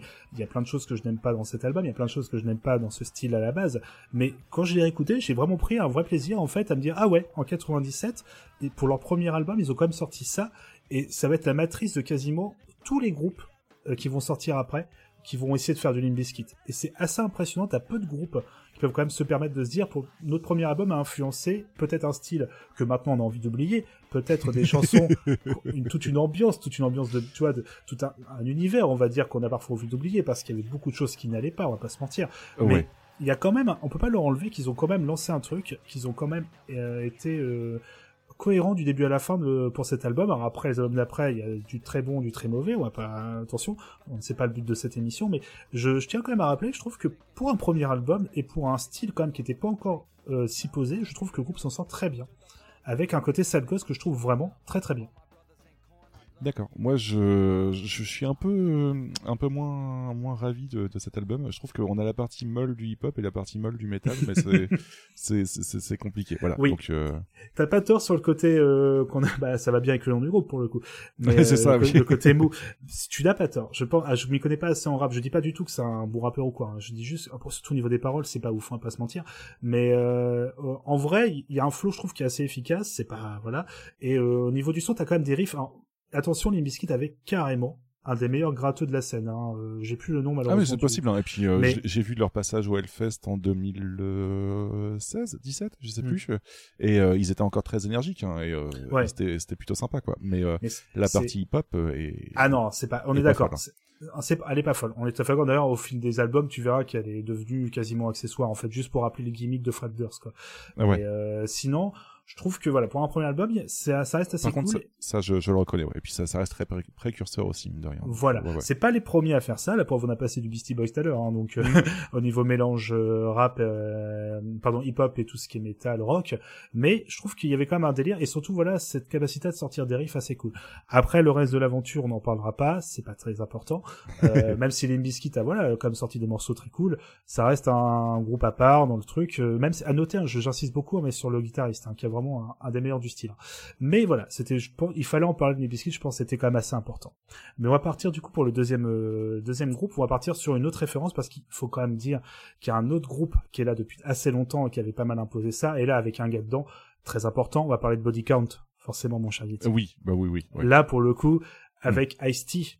Mine de rien. Alors c'est un groupe qui a été formé en 90 par Ice-T, Ernie C, Moozman et Beat, euh, Beatmaster V, euh, qui dès le début en fait c'était un pas un side project, mais en gros, il faut savoir qu'ice donc rappeur assez connu encore maintenant, euh, qui du coup, euh, est, dès les années 80, était déjà dans le game. Hein, euh, il était déjà là, euh, il était assez reconnu, et il s'est dit aux années 90, ouais, mais moi j'aime pas que le rap, j'aime aussi beaucoup le métal et d'autres trucs, et pourquoi je ferais pas un groupe en fait qui fusionne un peu tout ça?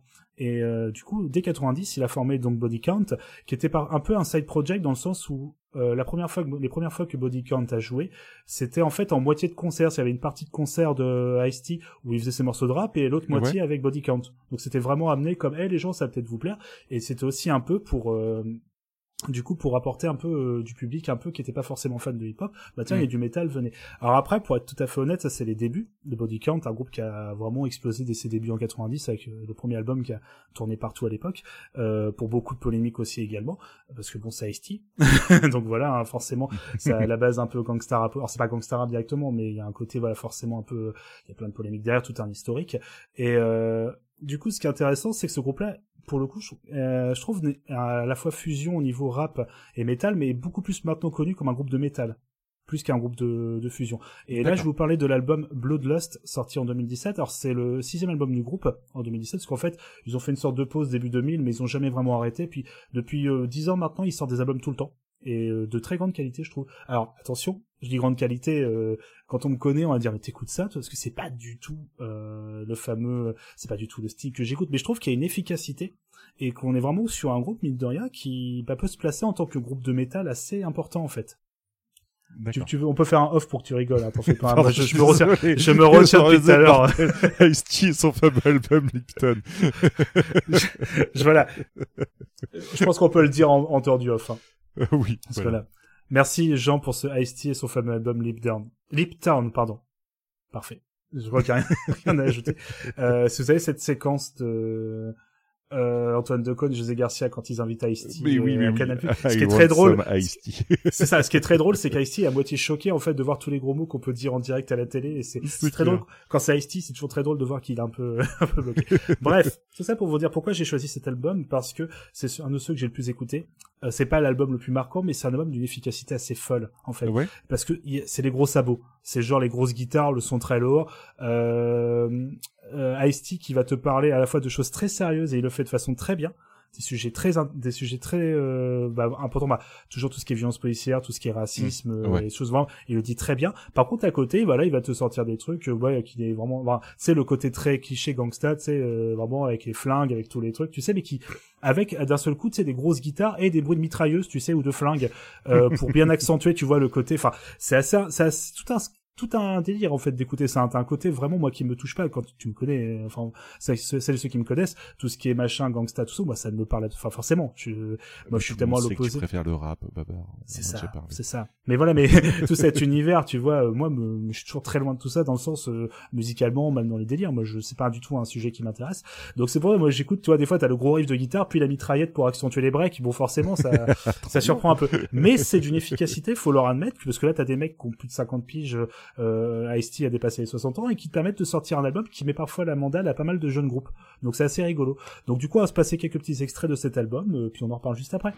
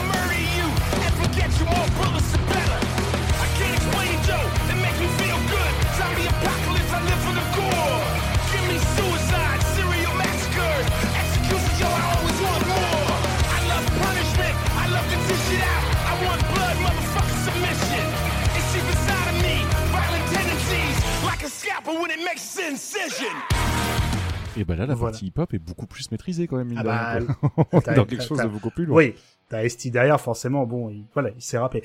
Euh, après, voilà, c'est. Euh, j'ai pareil, j'ai pris des, j'ai des extraits où forcément il y a un peu plus de passages euh, rappés.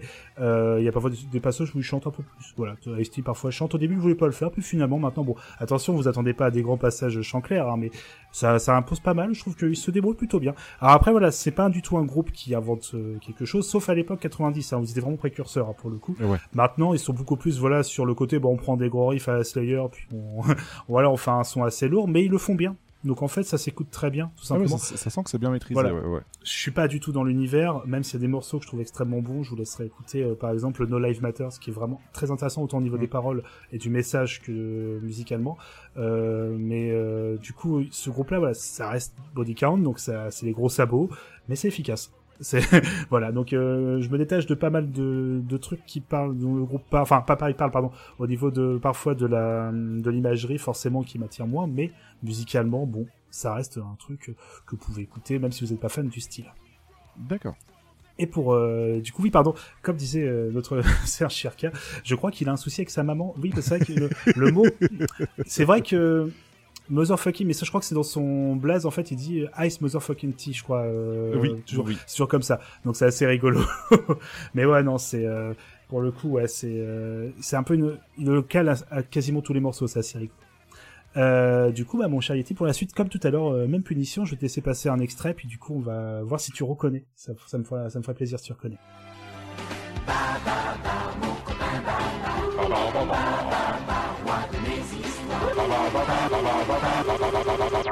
Ah là là, transition. l'as encore fait, mon cher Babar. Le rap dans les années 90 et 80, on faisait tout avec. C'est le nom de ma, de ma, de ma petite partie. Parce que rappelez-vous, cette époque, dans les années 80-90, le rap, il servait à faire de tout. C'est-à-dire qu'en fait, on en mettait partout, parce que c'était à la mode, on en mettait dans les pubs, on en mettait dans les films, on en mettait sur tes vêtements. Tu vois, je suis sûr que si Ouais. tu ouvrais euh, la porte euh, pour prendre un biscuit, tu te fais faire du rap, tu vois, c'était toute une Mais ambiance. oui, mais oui, mais oui. Voilà. Et en fait, le rap, bah, pourquoi ça servait à tout? Bah, par exemple, ça servait aussi de faire des vidéos tuto. Et Oh, par exemple, mon cher Yeti, savais-tu que la chaîne de fast-food américaine Wendy's a sorti une vidéo te permettant d'apprendre à bien préparer les burgers? Et tout ça, comme c'est les années 80, bah ça se fait avec un rap. Est-ce que tu... Et du coup, je vais te laisser passer le prochain extrait? Je sais pas si j'ai envie. Euh, Monsieur, t'en as envie. Are you with me now? Get ready. We're gonna lay them down. Now, beats got grain to it just like wood. You got to follow the arrow to lay it down like you should. From the front to the back, you got to lay it down. Space it evenly, not scattered around. Next, you got to salt the meat from the back to the front to make the taste complete. Not too little, not too much. With a little finesse, you'll get the touch. What's coming up next is our key to success. We'll turn the meat and do a four corner press. Don't wait too long, I emphasize, or the meat won't reach the proper size. When things start to sizzle, you're ready to go. Gently turn the meat, but don't be slow. Just turn them over easily. We don't want a broken patty, that's a guarantee. Mon cher Babar, en fait, euh, non seulement c'est mauvais, mais la démarche est immonde, en fait, du style, on, on exploite des, des, des jeunes, donc du coup, il faut leur parler jeunes pour qu'ils comprennent. C'est euh, c'est Ah. C'est plus simple, tu rentres dans le rythme, comme le dit le... En fait, il faut la vidéo. Imagine... La vidéo est sur YouTube, hein, vous pouvez le voir, en fait, tout est expliqué, il te montre comment bien vérifier tes outils, vérifie ton plan de travail, il faut bien appuyer sur les différents coins de la viande pour qu'en fait, il n'y ait pas trop de gras, trucs comme ça. Puis surtout tout ça en faisant des petits... euh, en, mimant des solos de basse, en fait, avec ta, spatule et tout. Enfin, c'est c'est tout un univers que je vous invite à découvrir. Et surtout, c'est qu'après, quand le, le morceau est terminé, il reprend les différentes parties, mais en rappant, tu sais, euh, sans musique il faut que je fasse un peu je peux pas te dire vérifier euh, c'est tel endroit et Non, l'autre mais il non. termine les phrases en fait c'est tout un ça dure 10 minutes je crois un truc comme ça c'est moi je l'ai mate au moins 14 000 fois euh, parce que y a en fait il y a un côté absolument hallucinant de comme tu l'as très bien dit en fait d'utiliser eh pour les jeunes on va leur faire une petite vidéo tu vois on va leur apprendre du coup tu vois à cuisiner la- les burgers avec- et je trouve ça comme tu l'as très bien dit voilà d'un un manque de respect total total pour la musique et pour les personnes quoi. Ouais, tu m'étonnes. Waouh. Ouais, non, non, non. Ok. Et la suite? Non, la suite, la suite, mon cher Eti, c'est surtout pour mettre fin à un running gag en fait parce que je m'étais trompé. Il y a plusieurs émissions et j'étais persuadé en fait que quand je parlais d'une célébrité qui avait fait du rap, je parlais toujours toujours de Patrick Timsit. Je sais pas si ça te dit quelque chose. Oui, ouais. Je parlais du rap de Patrick Timsit. En fait, je suis vraiment désolé. C'était en fait Gérard Jugnot qui avait fait un morceau de, Ah. qui avait fait du rap sur un fameux 45 tours qui s'appelle Je suis miné. Et en fait, c'est une chanson qui s'appelle, en fait, il y a un premier morceau en face A qui s'appelle Je suis miné. Et il y a un- du coup un deuxième morceau en face B qui s'appelle Le choix dans la date. Alors, je me suis dit, je vais peut-être vous épargner, je vais peut-être vous épargner le choix dans la date. Par contre, du coup, je me suis dit, bon, allez, un petit extrait quand même de Je suis miné, mon cher Yeti.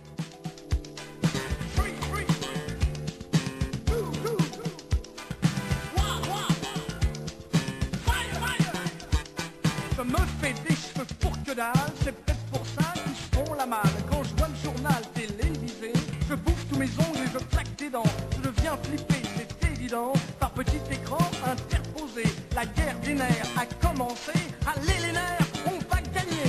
Pour être à l'abri des chocs pétroliers, j'ai rempli d'essence la baignoire et l'évier. Si je passe au Liban? Voilà. Donc Gérard Jugnot qui rappe dans les années 80. Alors je vais répondre à Jean très rapidement. Euh, c'est possible que Giga Music l'ait passé. Si c'est déjà fait, euh, je ne m'en souviens plus.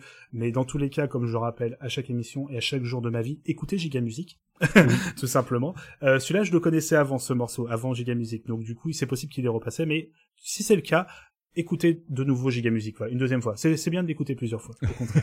et sinon, euh, Shirka qui dit que, et moi aussi je confirme que ça lui fait penser à chacun fait ce qui lui plaît. Oui. Mais oui, oui, oui, totalement, ouais. Ouais, Il y a un petit air de, ouais. Je, C'était je cette- confirme. C'était cette époque assez dingue en fait dans les années 80. Alors c'est quelque chose qu'on fait plus trop maintenant, mais à l'époque, quand t'étais artiste euh, comique, tu faisais tout. Tu faisais aussi chanteur, tu faisais euh, Oui. acteur, euh, tu faisais dramaturge. Enfin, c'était assez assez dingue. Et euh, du coup, ah avec les chansons de ah, excusez-moi, je reprends Jean. C'est ce fameux épisode. Donc tu vois, j'ai tel- j'ai tellement été. Alors, je reprends la phrase de Jean. C'était dans les chansons de euh, en des acteurs et actrices avec par exemple Charlotte de Turckheim et le fameux PCV. Si vous n'avez jamais écouté ce morceau, le PCV, euh, c'est un enfer, c'est incroyable. Et euh, c'est vrai qu'en fait, ce morceau PCV a tellement blindé mon esprit que j'ai oublié les autres morceaux de l'épisode. Voilà. Mais oui, euh, c'est vrai. Bah Vincent Lagaffe aussi, malheureusement, oui. On va, on va Oui, éviter. oui, hein, mais voilà. Mais Extrait voilà, 7, toi, tout- Vincent Lagaffe, du coup. non, ça non, non, non, non, non, non, non, je te rassure. Mais voilà, c'est une époque en fait où tout le monde faisait du, du hip-hop parce que c'était à la mode et c'était rigolo. Tu comprends parce que le hip-hop c'est rigolo. C'est, oui, euh, tu vois, c'est voilà. Donc euh, c'était aussi un manque de respect total à ce style de musique, c'est assez dingue. Donc euh, voilà, c'était juste pour mettre fin à cette blague. Donc plus jamais je ne ferai d'erreur. Je dirai Gérard Junior maintenant quand on parlera de rap. Et on peut tout simplement repartir, hop, vers la suite de l'émission. Euh, vers la-. Voilà, et du coup, je vais, non, de rassure-toi, je n'avais pas parlé de l'album de, quand même de, de Gérard Junior, ne t'en fais pas. J'allais quand même, je vais quand même repartir, on repart sur la scène néo-metal, je suis désolé Yeti, hein, ça va être ça quasiment Mais il y a pas de souci, t'en fais pas. Euh, Voilà, mais du coup, on va parler d'un album, d'un groupe que, je- alors pour le coup, c'est un album que j'aime toujours autant, que j'écoute toujours euh, régulièrement. Est-ce que tu connais le groupe Snot? Du tout. Alors Snot, c'est un groupe C'est la moitié de, de Slipknot, c'est ça. c'est ça, Non, ouais. exactement. C'est euh, c'est que la guitare, la batterie et euh, le DJ. Voilà. Et euh, non, Snot en fait, ça, Snot pour le coup, euh, ça a commencé en 95. Alors euh, comme on nous demande dans le chat, oui, Snot, ça veut bien dire morve, c'est ça. Exactement. Donc euh, tu vois, c'est un nom très classe hein, encore une fois. Oui. Et euh, donc formé en 95 et euh, séparé en 98. Mais ça, j'y reviendrai un peu après. Euh, Snot Ah, a sorti Mano un- les a, les a c'est ça, ils ont préféré dire oula, on a fait oula. Je comprends, ouais. Oula, non, on, on peut pas. Et du coup, Snot, euh, donc, euh, a sorti un premier album qui s'appelle Get Some en 97. Euh, en fait, c'est pas un, un album qui est vraiment à cette époque est vraiment une révolution parce que tu vas, vous allez l'entendre, on reste sur une sorte de néo-metal euh, avec des influences hip-hop. Alors pour le coup, c'est pour ça que j'en passe. Il y a, Mhm. Tu sens très très fortement l'influence hip-hop, mais euh, là où le groupe se, du coup s'en sort mieux que d'autres groupes de cette époque, c'est qu'ils évitent un peu de tomber sur tous les clichés et surtout tu sens que c'est des icônes derrière aussi. C'est-à-dire que t'as pas mal d'influence funk euh, aussi et des petits passages un peu chill, des morceaux vraiment que des fois t'as des transitions de morceaux très chill, c'est assez rigolo, euh, un peu, euh, je, cherche le terme quand tu des musiques un peu, tu sais, douces.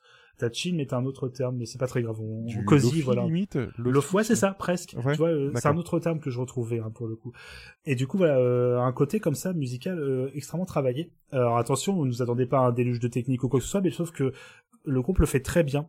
Et Mhm. ce qui fait que ce groupe dès le départ sera devenu euh, aura une vraie influence, aura des performances live très très très impressionnantes. Et surtout, il y a euh, une pardon une, une influence qu'on n'a pas encore citée, c'est du punk. Et en fait, il y a une très forte influence punk dans Studs, ce qui fait qu'il est souvent connu de pas mal de gens, dont moi, qui sont plutôt de la scène punk en fait, parce que t'as certains morceaux, c'est des purs morceaux en fait punk, plus que no metal. Donc c'est assez intéressant. Donc du coup, je vais te laisser passer un extrait, euh, c'est le son numéro 7, et euh, comme ça vous allez plus pouvoir vous donner une idée un peu, ça va peut-être pas vous, vous allez vous dire ouais mais c'est du no metal, mais vous allez voir il y a toujours un petit truc en plus.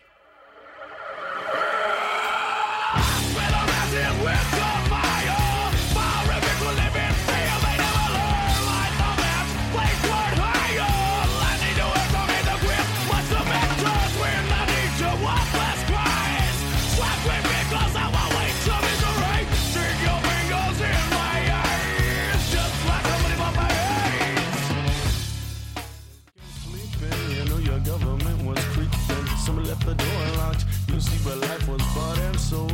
Yes, to the highest bidder. Left you in sitcom hell. Sick bitch, you're doing what you said back. Synopsis are a chapter. Make it ready.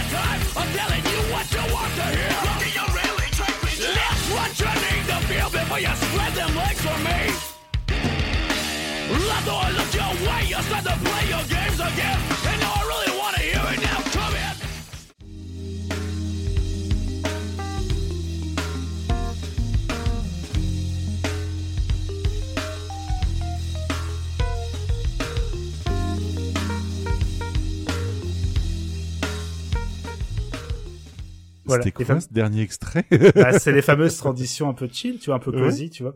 Donc c'est assez drôle. Alors voilà, donc il n'y a pas de révolution dans cet album. C'est juste que le groupe, je trouve, arrive à ne pas tomber trop dans les clichés du style. T'as pas trop, t'as pas ce passage un peu abusé de rap qui vient de nulle part. Ouais. T'as pas, t'as pas le côté non plus la grosse guitare qui va d'un seul coup faire un break improbable. Il y, a- il y en a. Mais c'est pas un niveau trop élevé et tu sens que le groupe se balade bien. Alors surtout le chanteur euh, Lynn Strait qui du coup a une capacité comme ça à changer de d'a- d'adapter vraiment la vitesse de son chant, de passer à du chant très lourd en fait à un chant un peu plus voilà râpé, parfois très punk aussi également. C'est assez impressionnant, surtout en live hein, pour le coup. Mm. Et euh, c'est pour ça que moi j'ai une vraie tendresse pour cet album qui est euh, un peu, voilà, pour le coup malheureusement un one shot, mais qui est euh, à a vraiment cette capacité voilà à mélanger des influences dans tous les sens euh, de même un peu des fois un peu t'as des passages carrément où tu sens les influences un peu funk dit comme ça ça peut surprendre Ouais. mais euh, qui sont vraiment très bien amenés et vraiment cette volonté de laisser un peu la part belle aux instruments plutôt que simplement lancer des gros riffs en fait très lourds donc ça plaira pas à tout le monde il y a une... mais tu sens c'est pour ça que je l'ai choisi t'as quand même une influence hip hop là dedans qui est quand même assez euh, assez importante c'est pas autant Oui, on, on fusion la sent, ouais, ouais, ouais. voilà, c'est pas de la fusion comme d'autres qu'on a pu écouter tout à l'heure, mais je l'ai gardé parce qu'il y a quand même une influence assez importante. Mais ce qui est important de se parler de cet album-là, et c'est un peu l'excuse pour lequel je t'en parle, c'est qu'en fait, bon, malheureusement, le chanteur euh, Lynn Strait meurt dans un accident de voiture en 98. D'accord. Donc l'année après la sortie de l'album, ils étaient déjà, ils avaient déjà enregistré en fait une partie de leur deuxième album, mais il n'y avait pas encore le chant. Et euh, faut savoir que ce groupe-là, donc qui a commencé en 95, hein, je rappelle, hein, euh, pour le coup, euh, qui a du coup sorti l'album en 97 et a tellement eu un impact en fait que pour le deuxième album, pas mal de petits euh, chanteurs du coup, tu vas voir, ont repris en fait, on s'est dit mais on va poser nos voix sur ce qui a été enregistré. Et oui, euh, comme on me le dit, c'est vrai dans le, pardon, dans le dans le chat, c'est vrai, le, la pochette de Snot est très reconnaissable, c'est la photo du chien, enfin du chien du chanteur avec le logo Snot en fait sur la truffe. Et euh, je crois que non, c'est une balle, non, sur une balle, pardon si je me dis. Et euh, du coup, le malheureusement, le chien est également mort aussi dans cet accident, malheureusement. Oh mince. les deux- voilà, malheureusement. Et euh, voilà, euh, pour reprendre, par exemple, sur cet album, en fait, sur euh, le deuxième album, qui finalement sortira euh, euh, en 2000, en fait, sera constitué du coup des euh, des, diff- des différents morceaux qui ont été enregistrés par le groupe, mais avec du coup des chanteurs qui viennent. Et c'est pour, comme je disais, ce qui était important, c'est voilà, 95 la naissance du groupe, 97 le premier album, mais du coup, tiens, est-ce qu'il y aura deux trois noms sympas qui pourraient apparaître? Bah là, attention, joyeux bordel, vous avez oh, qui euh, pardon au niveau des chants, qui va passer derrière le micro? Vous avez au hasard Serge Tarkian, donc le chanteur System of a Ouais. Down. Vous avez euh, Jonathan Davis, le chanteur de Korn. Vous avez le chanteur de Head P, qui était un groupe euh, phare de cette époque Mhm. aussi un peu fusion. Max Cavalera de Soulfly. Euh.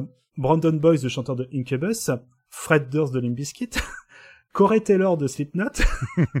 et également le chanteur de Sugar Ray. Donc, c'est pour vous dire, pour un groupe qui a eu à peine 2-3 ans d'existence, vous dire à quel point ils ont quand même eu l'occasion quand même d'être respectés par un Ouais, ils, ont, ils ont marqué le, le truc. Hein. Ouais, voilà. Pour- Donc c'est quasiment un peu la all-star team voilà de, du no metal de cette époque.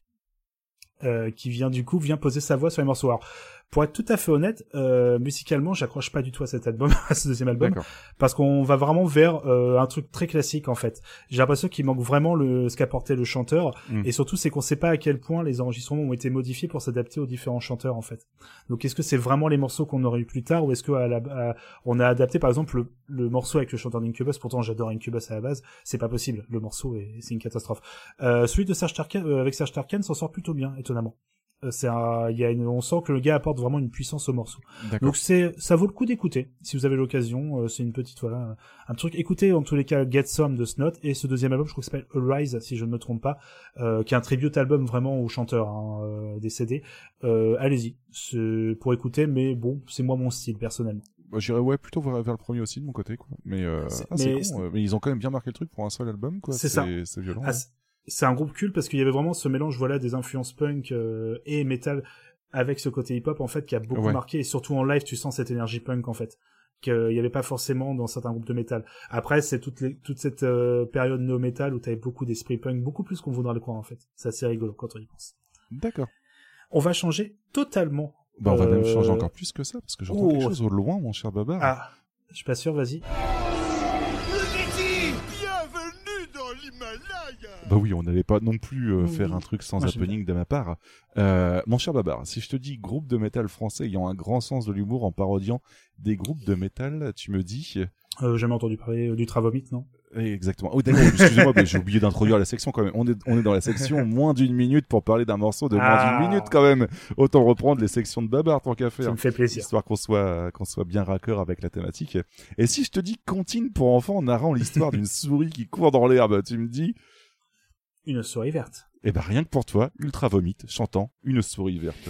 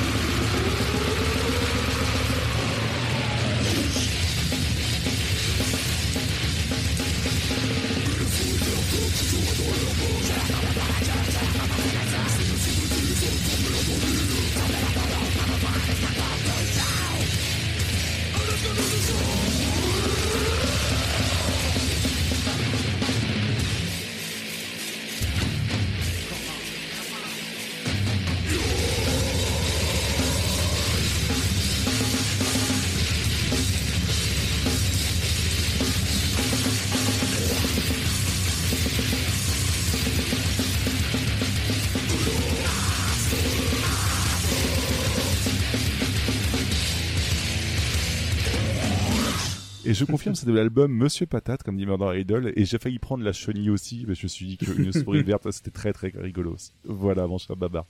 Cette époque où on faisait du grindcore parodique. euh, Ah non, mais c'est- c'est- Ultra Vomit, pour ça, ils sont hallucinamment euh, talentueux à reprendre n'importe quel style ou n'importe quel groupe de métal, en fait, et euh, en le Alors- parodiant comme ça, c'est- plutôt bon, quoi.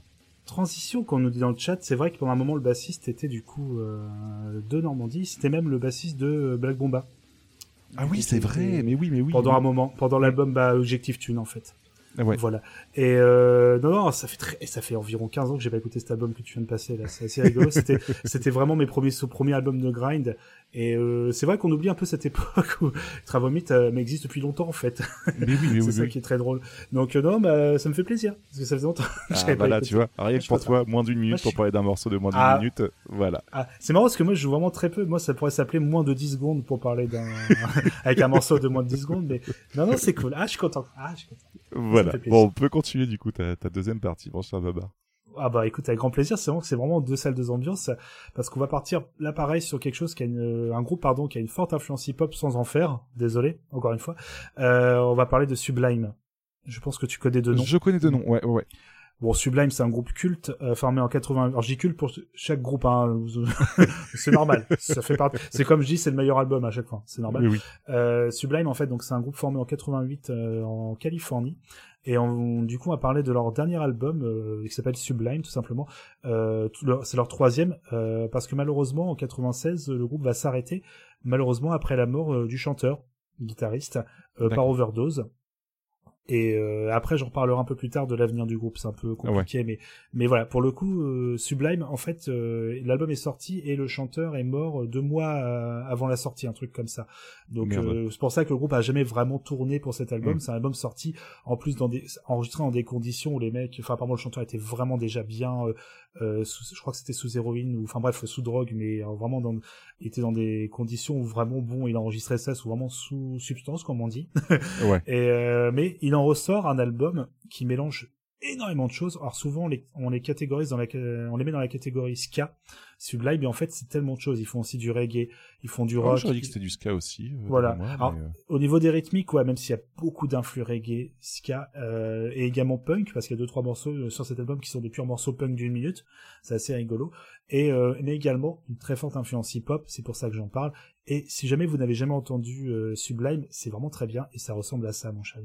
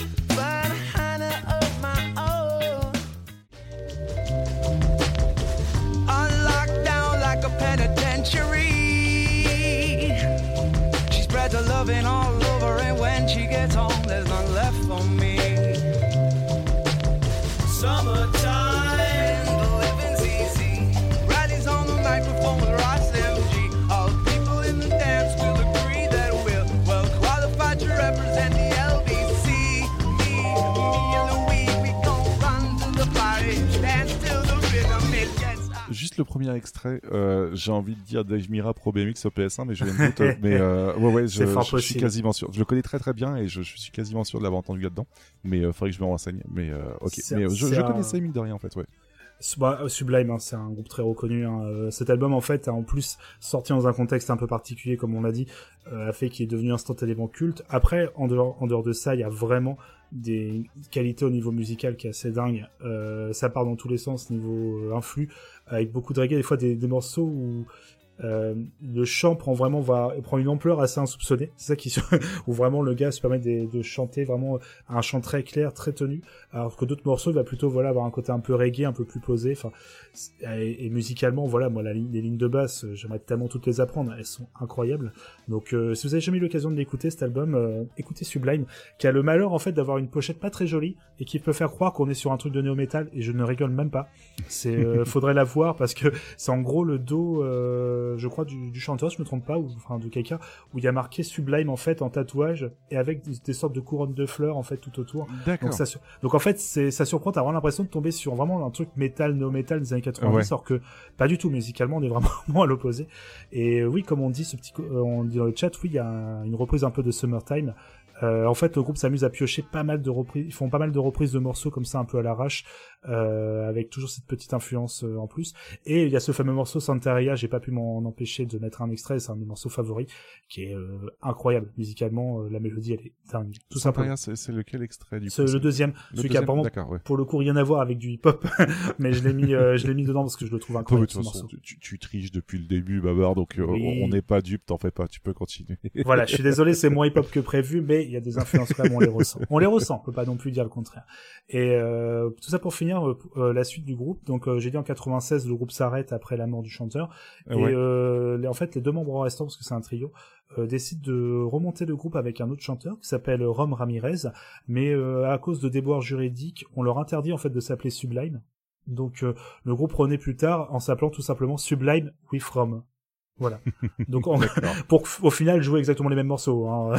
et euh, donc le groupe continue et écoutez si vous avez l'occasion ce que Rom Ramirez, en dehors d'être un bon musicien, est également très bon chanteur et les nouveaux albums de Sublime sont vraiment très jolis, vraiment excellents. Si vous êtes fait un peu reggae ska comme ça, écoutez, c'est vraiment des très très bons albums. Bah écoute, pourquoi pas, ça va être très sympa. Écoutez en tout chill, là, c'est... Ouais. Me oui. Et euh, on on arrive bientôt à la fin. Je commence à perdre ma voix petit à petit. Je pense que ça s'entend, mais tout va bien se passer jusqu'à la fin, parce que forcément, je peux pas terminer une émission qui parle un peu de fusion et voilà de de crossover un peu entre hip-hop et, et rock sans parler forcément des patrons du genre. On va parler de Rage Against the Machine. C'était un peu pas, obligatoire. ouais, ouais, ouais. Voilà. Et euh, je vais pas parler du premier album, de le premier album éponyme, qui est aussi une référence euh, du style, qui a vraiment posé un peu les jalons de, de tout ce style. C'est un peu une des premières fois où on a vraiment eu ce mélange entre rap et euh, vraiment métal, on va dire, qui fonctionnait vraiment sans qu'on ait l'impression que ces deux trucs collés un peu ensemble sans, sans qu'il y ait de rapport. Je suis désolé, mais le morceau, je sais plus si c'est Aerosmith ou c'est Aerosmith ça qui avait fait un morceau de rap avec euh, je sais plus qui. Avec Enfin, euh, Run DMC, euh, voilà. ouais, ouais. Alors je suis désolé, mais ce oui, morceau, oui, c'est putain, mais j'ai un trou de mémoire, mais oui, il me semble Ouais, c'est ça. Oui, oui, c'est ça. Hein. Run DMC, c'est ça. Ouais. Je suis désolé, pour moi, c'est genre euh, pas possible. C'est genre. euh, Oh, c'est j'aime on a, on bien, a- moi, on a collé, on, En tout on a collé deux. pendant un moment, quoi. Ah, je, je peux comprendre, hein, mais pour moi, c'est genre on a collé. Oui, Roxy's euh, Way, c'est ça, ouais, ouais. C'est ça. Et euh, du coup, Rage pareil, n'est pas le premier groupe à faire ça, mais je trouve que c'est un des premiers groupes qui a vraiment euh, a réussi ce mélange vraiment euh, sans que ça soit copié-collé. Et surtout, ce qui est assez dingue quand il pense encore maintenant, c'est je pense encore maintenant le groupe euh, sorti sur une grosse major avec autant d'audience qui a été le plus engagé à, un niveau comme ça. hein. J'ai, Mm, on se rend pas compte ouais, à quel ouais. point le, grou- le groupe faisait ce qu'il voulait. C'était assez dingue. Et on va parler du coup du deuxième album, qui s'appelle Evil Empire, sorti en 96. Et je vous parle de, de celui-ci euh, parce qu'il est souvent un peu laissé de côté, parce qu'il est un peu entre d'un côté Rage Against the Machine, euh, l'album éponyme, et euh, The Battle of Los Angeles, qui sont deux albums monstrueux, qui ont eu vraiment une, euh, une renommée, puis surtout une reconnaissance euh, culte, tout simplement. Et celui-ci se retrouve un peu au milieu, en mode bon bah euh, moi je suis un peu l'album de transition, euh, euh, ma prod est un peu moins violente que sur le premier, mais attention, je trouve que c'est un album qui vieillit est vraiment extrêmement bien. Au ouais contraire, le fait qu'il ait une prod moins agressive, qu'il a un côté hip-hop plus assumé et euh, surtout laisser plus la place euh, au chant et euh, un peu moins à la lourdeur du son. Il y a toujours euh, Tom Morello qui fait un peu des bip avec sa guitare, hein, rassurez-vous, hein, mais, mais sans que ça soit trop trop l'étalage de, de technique en fait qu'on pouvait avoir dans le premier album. D'accord. Même si attention, moi euh, attention à Against the Machine pour moi c'est un des groupes qui a une disco. Bon, il y a que trois albums, OK, mais qui est impeccable. hein. Oui, il y a rien, oui, a acheté. confirme, hein. ouais. Les trois albums, alors le quatrième c'est aussi un album de reprise, hein, c'est pour ça que je dis ça, mais il y a rien acheté. Hein. C'est un groupe, c'est assez hallucinant. Donc pour le coup, je vous ai mis quelques extraits de Evil Empire. Je vais laisser passer ça, mon cher Yeti. Vous allez voir, si, si vous n'avez pas eu le temps de l'écouter à l'époque, vous allez voir, le son est beaucoup moins violent que ce que vous pouvez imaginer.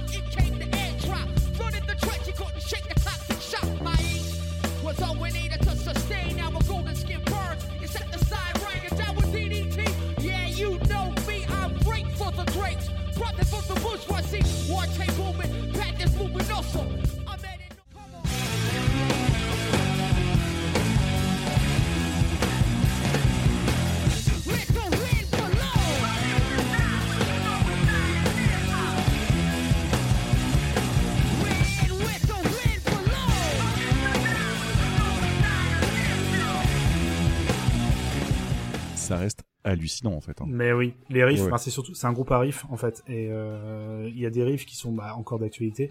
Euh, Il y a ce côté à la fois euh, très technique de Tom Morello, mais moins sur cet album. hein. Comme je disais, il y a moins, euh, il y a moins de d'expérimentation. Il y a quand même Mm. des, le fameux scratch de People of the Sun que je trouve assez un scratch de guitare hein, pour le coup, Ah ouais. où il s'amuse à faire du scratch pour faire la rythmique, enfin que je trouve excellent. Mais je trouve qu'il y a ce côté quand même euh, moins lourd sur cet album. Il, il paraît plus intimiste en fait au niveau du son. Oui.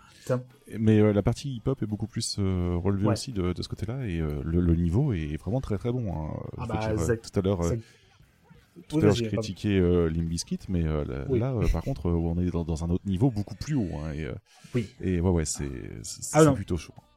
Totalement, parce qu'en plus, euh, en plus, euh, bah, comme tu l'as dit, moi, je suis pas non plus gros fan de, de Limp Bizkit pour le coup. Il faut critiquer Limp Bizkit de toute façon, mon cher Yeti, hein, il y a pas de, y a pas de souci. Mais euh, c'était voilà, euh, c'est vrai que Jacques- Zach de la Rocha pour le coup a quand même ce talent aussi de rappeur qui est. euh, Parce qu'il faut savoir qu'on y avait parlé un petit peu euh, notre cher Prophet of Doom dans la précédente émission, mais il avait aussi un groupe de hardcore avant de faire du de la fusion en fait. Ah ouais. il était plutôt habitué à, à crier que vraiment faire du rap. C'est assez rigolo quand il pense. Et euh, non, non, bah après voilà. Est-ce que je vais vous apprendre quelque chose sur Rage Against the Machine Je ne pense pas. Si je vous demande, si je vous dis qu'il faut écouter, oui, bien évidemment. S'il faut réécouter, bien évidemment également, euh, parce que c'est un groupe qui encore maintenant est très pertinent et aussi au niveau des paroles, ce qui est toujours très très intéressant, euh, parce que voilà, forcément, comme on le dit à chaque fois, il dénonçait des choses très graves, mais bien évidemment, tout va très bien maintenant, mon cher Yeti. Tout, euh, dans le monde, bien voilà. évidemment, mais oui. mais Voilà, oui. tout, tout, tout va mieux. Il n'y a plus ces problèmes-là, bien évidemment. Mais euh, voilà, ça reste un groupe très important euh, pour des bonnes raisons euh, au niveau musical également, euh, parce que très loin de tout ce que j'ai pu vous faire écouter comme Limp Bizkit tout à l'heure, on est quand même à un degré de quand même de musicalité qui est quand même autre chose que simplement mettre de la grosse guitare et du scratch de, de vinyle. Oui, Donc oui, oui. voilà. Donc écoutez Et il met simplement. pourtant du scratch qui passe très très bien et qui n'a du pas mal scratch- vieilli, tu vois. Du scratch de guitare. C'est ça qui est toujours très rigolo. Il n'y a pas de, il y a pas du ça. tout de, de platine. C'est vraiment euh, Tom Morello qui fait musique avec sa guitare et euh, voilà. Et ça reste un des plus grands guitaristes quand même de cette époque, hein. Puis même Ah de oui. maintenant. Attention. Donc voilà, c'était 10 albums gravés dans la roche. Alors je sais, autant cette première partie et la première partie, pardon, était un peu plus euh, dans le respect des règles. Je suis un peu désolé pour la deuxième d'avoir un peu triché, mais voilà. Euh, Mis à part les, les excellents albums que tu me fais écouter et que je découvre grâce à toi, grâce à, grâce à, grâce à toi, je vais y arriver. Donc moi et une autre personne du coup. C'est ça. Grâce à toi. Euh, en fait, euh, je, malheureusement, je, j'ai encore, je suis encore très débutant dans ce domaine, mais si jamais d'ici quelques temps on refait une autre émission un peu comme ça, j'aurai beaucoup de choses euh, en plus, je pense, à vous à vous parler. Et je pourrais, j'espère, faire une fois 10 albums, mais vraiment de hip-hop, sans aller dans trop de, Eh de ben, trucs, voilà, un peu fusion. On se donne rendez-vous à l'année prochaine et, euh, Yes. on, on retente ça l'année prochaine. Ça te dit? On prévoit ça? Euh, Carrément. Et euh, j'ai envie de reprendre euh, du coup ce cher euh, Kamen Rider Ford dans le chat qui nous dit que notre cher ami Mehdi de Death Podcast apparemment prend très bien King the Name au chant. Eh ben écoute, je serais très curieux. Euh, du coup, par, par rapport à la section fait tourner pour voir, on va pas reprendre chacun les, les noms des, des albums. Je pense que, quoique ça, ça dépend. Est-ce que Babar, il y en a un que tu as retenu parmi tout ce que je t'ai proposé? Alors le, pro- le problème c'est que c'est la pépite David Driver, mais je crois que je vais aller sur Killing Joke parce que c'est ce qui m'a semblé le plus intrigant pour moi. D'accord, donc Killing Joke, album, Killing Joke, donc album éponyme. Euh, moi de mon côté, euh, je vais je vais prendre la facilité, je suis désolé, mais euh, euh, j'hésitais entre entre Body Count et Rage Against the Machine, mais je- à vrai dire, en fait, je, je vais le confier, j'ai jamais écouté vraiment d'album de Rage Against the Machine. J'ai écouté les sons les plus connus sans forcément écouter d'album, donc je me dis, bah pourquoi pas écouter un album dans son ensemble. Donc du coup, tu peux juste me redire le nom de l'album, s'il te plaît? Alors c'est Evil Empire celui que j'ai présenté aujourd'hui. D'accord, ok. Bah, Le écoute, deuxième. On va faire comme ça. Euh, on va partir sur Rage Against the Machine, Evil Empire. Putain, une sélection quand même qui euh, de, de forte qualité. Donc euh, je vous encourage à écouter et à nous dire ce que vous en avez pensé euh, d'ici le mois prochain. Et, Euh, euh, et pour le coup, moi, je me garde. Alors, attention, je le fais pas pour la prochaine émission. euh, oui, c'est vrai que t'as Sniper à écouter. mais je, j'en ferai peut-être. Je verrai. Je trouverai une façon d'en parler ou, ou d'une autre. Je promis, parce que je l'ai écouté, mais je l'ai pas assez écouté. C'est un peu la vérité. Donc je, je voilà, on, on en reparlera à l'occasion. d'écouter beaucoup, ne t'en fais pas. hein. Ton premier avis généralement est le bon là-dessus. Euh, Non, c'est- je Bah, je me suis fié à l'intro. Et euh... Du coup, Beside Zik touche à sa fin. Nous allons devoir euh, couper la musique pour éviter de déranger les voisins. Euh, mon cher Babar, euh, merci beaucoup pour cette forte sélection très sympathique. Même si tu as triché, il y a plein de trucs très cool. Je retiens Team Seed, par exemple. J'ai hâte d'écouter euh, son, son prochain EP. C'est pas- c'est pas Team c'est Non, c'est pas Team Seed, c'est Junio. Putain, Faut merde, pas- faut pas que tu fasses Ne- erreur Ne plus plus, jamais euh. faire l'effort. De plus faire l'effort. C'est Junio. Voilà. Donc euh, Junio bientôt euh, au Bataclan. Euh, du coup, quant à toi, mon cher Babar, on te retrouve sur Twitter euh, à arrobase bg underscore babar. Pour B-Side Games Babar, exactement. Exactement. Euh, quant à moi, vous pouvez me retrouver sur euh, Twitter à yetzati, Y-E-T-Z-A-T-I, et j'existe aussi sur Twitch, euh, sur twitch.tv slash yetzati. Euh, vous pouvez nous retrouver sur euh, beside underscore games. Sur Facebook, Babar, on, on nous retrouve sur... Facebook.com slash B-Side Games tout attaché. Voilà. Et si jamais vous voulez nous écrire aussi par mail parce que vous, vous n'avez pas de réseau social ou vous n'appréciez pas forcément ça, vous faites comme vous voulez, mais vous pouvez nous écrire à contact@bsidegames.fr. Et euh, nous avons également notre page Ocha, notre hébergeur, euh, sur ocha. ou c'est .co si je ne me trompe pas, pardon. Mais vous trouverez le site Ocha et vous pouvez nous chercher et trouver d'autres podcasts de qualité également euh, sur Voilà. ce site. Donc n'hésitez pas à nous écrire pour nous dire ce que vous avez pensé des différents albums ou même euh, pour nous proposer autre chose aussi, hein, euh, comme vous voulez, ou, ou pour balancer toute critique ou tout compliment. Tout est, tout est bon à prendre. Euh, juste avant de nous quitter, mon cher Babar, euh, je voudrais te proposer, en, un peu en trichant comme ça, une pépite qui concilie euh, du rap et du metal, puisque mine de rien c'était un petit peu la thématique du jour. Et euh, j'en avais parlé dans un autre épisode il y a à peu près un an et jamais j'avais jamais passé d'extrait ni rien. Et je me dis que autant s'en servir en tant que pépite. Du coup, euh, je te propose d'écouter du Serge Takian en fait tout simplement. Ah oui. Avec Tech Nine en fait. Euh, donc Tech Nine, euh, rappeur américain en fait, qui est plutôt bien réputé puisqu'il s'amuse à s'éclater dans plein de styles différents. Et ça s'appelle Straight Out the Gate, tout simplement. Et vous allez voir qu'il y a une voix qui se prête tout à fait au, au hip-hop, mine de rien, et qui est quand même plutôt fantastique. Voilà. Donc on s'écoute ça, tout, on s'écoute Et- tout ça. Mon cher Yeti, on se retrouve le mois prochain. Exactement. Oui, parce qu'on n'a même pas fait d'annonce, au fait. On l'a pas fait.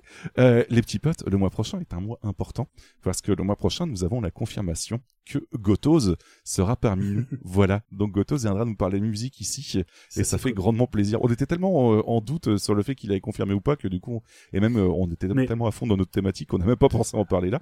Mais Donc, on- voilà. On aura la deuxième moitié du coup des démons du midi euh, avec nous et euh, comme ça on aura le, le pack complet on va dire sur nos podcasts mais euh, il y aura d'autres annonces à suivre aussi on est très heureux déjà de vous annoncer celle de Gotos mais il y aura aussi d'autres annonces également euh, qui viendront dans les mois qui suivent on vous laisse un peu le suspense En phase de confirmation, voilà. exactement. ouais. Ouais, voilà. voilà mais on est très heureux en tous les cas Mais en tout cas, voilà, le mois prochain, Gotoz, ça c'est sûr et certain. Donc euh, ça, ça va être une très grosse tuerie, ça va être très très cool. Donc on a très très très très hâte. En attendant, Euh, on s'écoute la petite pépite, on se donne rendez-vous au mois prochain. D'ici là, on vous souhaite plein de musique cool et soyez fiers de ce que vous écoutez, même s'il s'agit de Francis Cabrel, Francis Lalanne, Francis Lalanne, même s'il s'agit de Francis Lalanne. Allez, ciao, au mois prochain. Salut. Together we are a powerful force, as one mind, body, and soul. Let no evil enter, nor attempt to reduce us, because of the beliefs we hold. And with this love, combined with our strength, we ward off pain and stress. Technician I am, wholeheartedly, in life and in death. Okay, I get it, I'm an F.O. and freak of nature, but the pen is gonna heat the paper. Was a problem in the incubator. Mama, dad was the creature maker. I never need the shaker, the beat from tape word, the teacher later. Now you're the beast awakener. I don't think the streets are safer. My misery seeping through my delivery. Bitter we givers, and they keep my figures. Don't try to nigger me. The grave digger is hither, he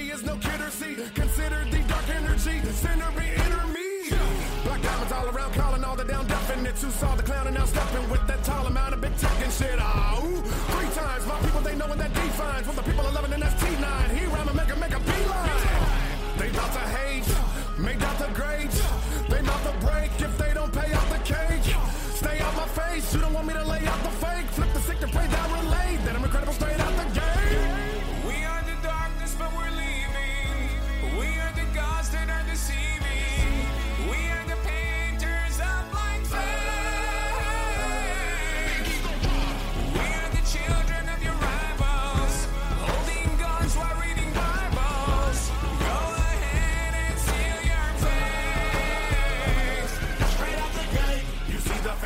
on Technina, evil brain angel heart. I remain in the dark and anointed. With holy, they console me when they know we sin. Get a hold of me while they let go of me. I'm double jointed. I'm wicked and I represent the sickness. All you fraudulence feeling I'm falling, offending the Father. I'll place you in the deepest, darkest part of abyss. Nobody but you, and without any food and no agua. I'm blacken the sun on you bitches. Sat in a dungeon and ditches. Yapping is one of your glitches. Halted. The kraken has come with the quickness back, and I'm plundering chicks and laughing. Your dummies trip with exalted. Tech nine. Fuck the industry, independence. We enemies to them, and he that's blind. The champ is here. The vamp is near. Hunting you heathens, hella hungry, and I'm amped this year. Darkness, but we're leaving. We are the gods that are deceiving. We are the painters of blind faith. We are the children of your rivals, holding guns while reading Bibles. Go ahead and seal your face. Straight out the gate. I am the public enemy number one. Fuck your fame, I became the name of a gun. Now the parents hate Aaron because their sons and daughters wanna be martyrs, believing in my art and it young. All I got is my bars and rap on my paw that y'all want me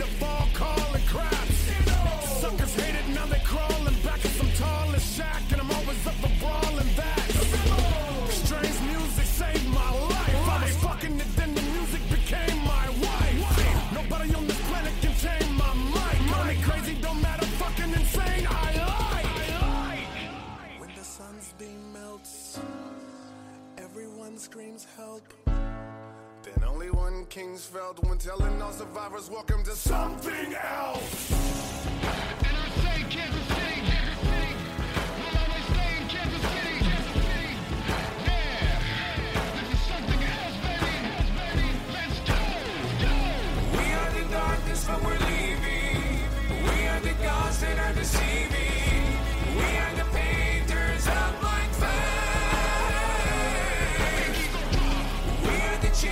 of your eyes.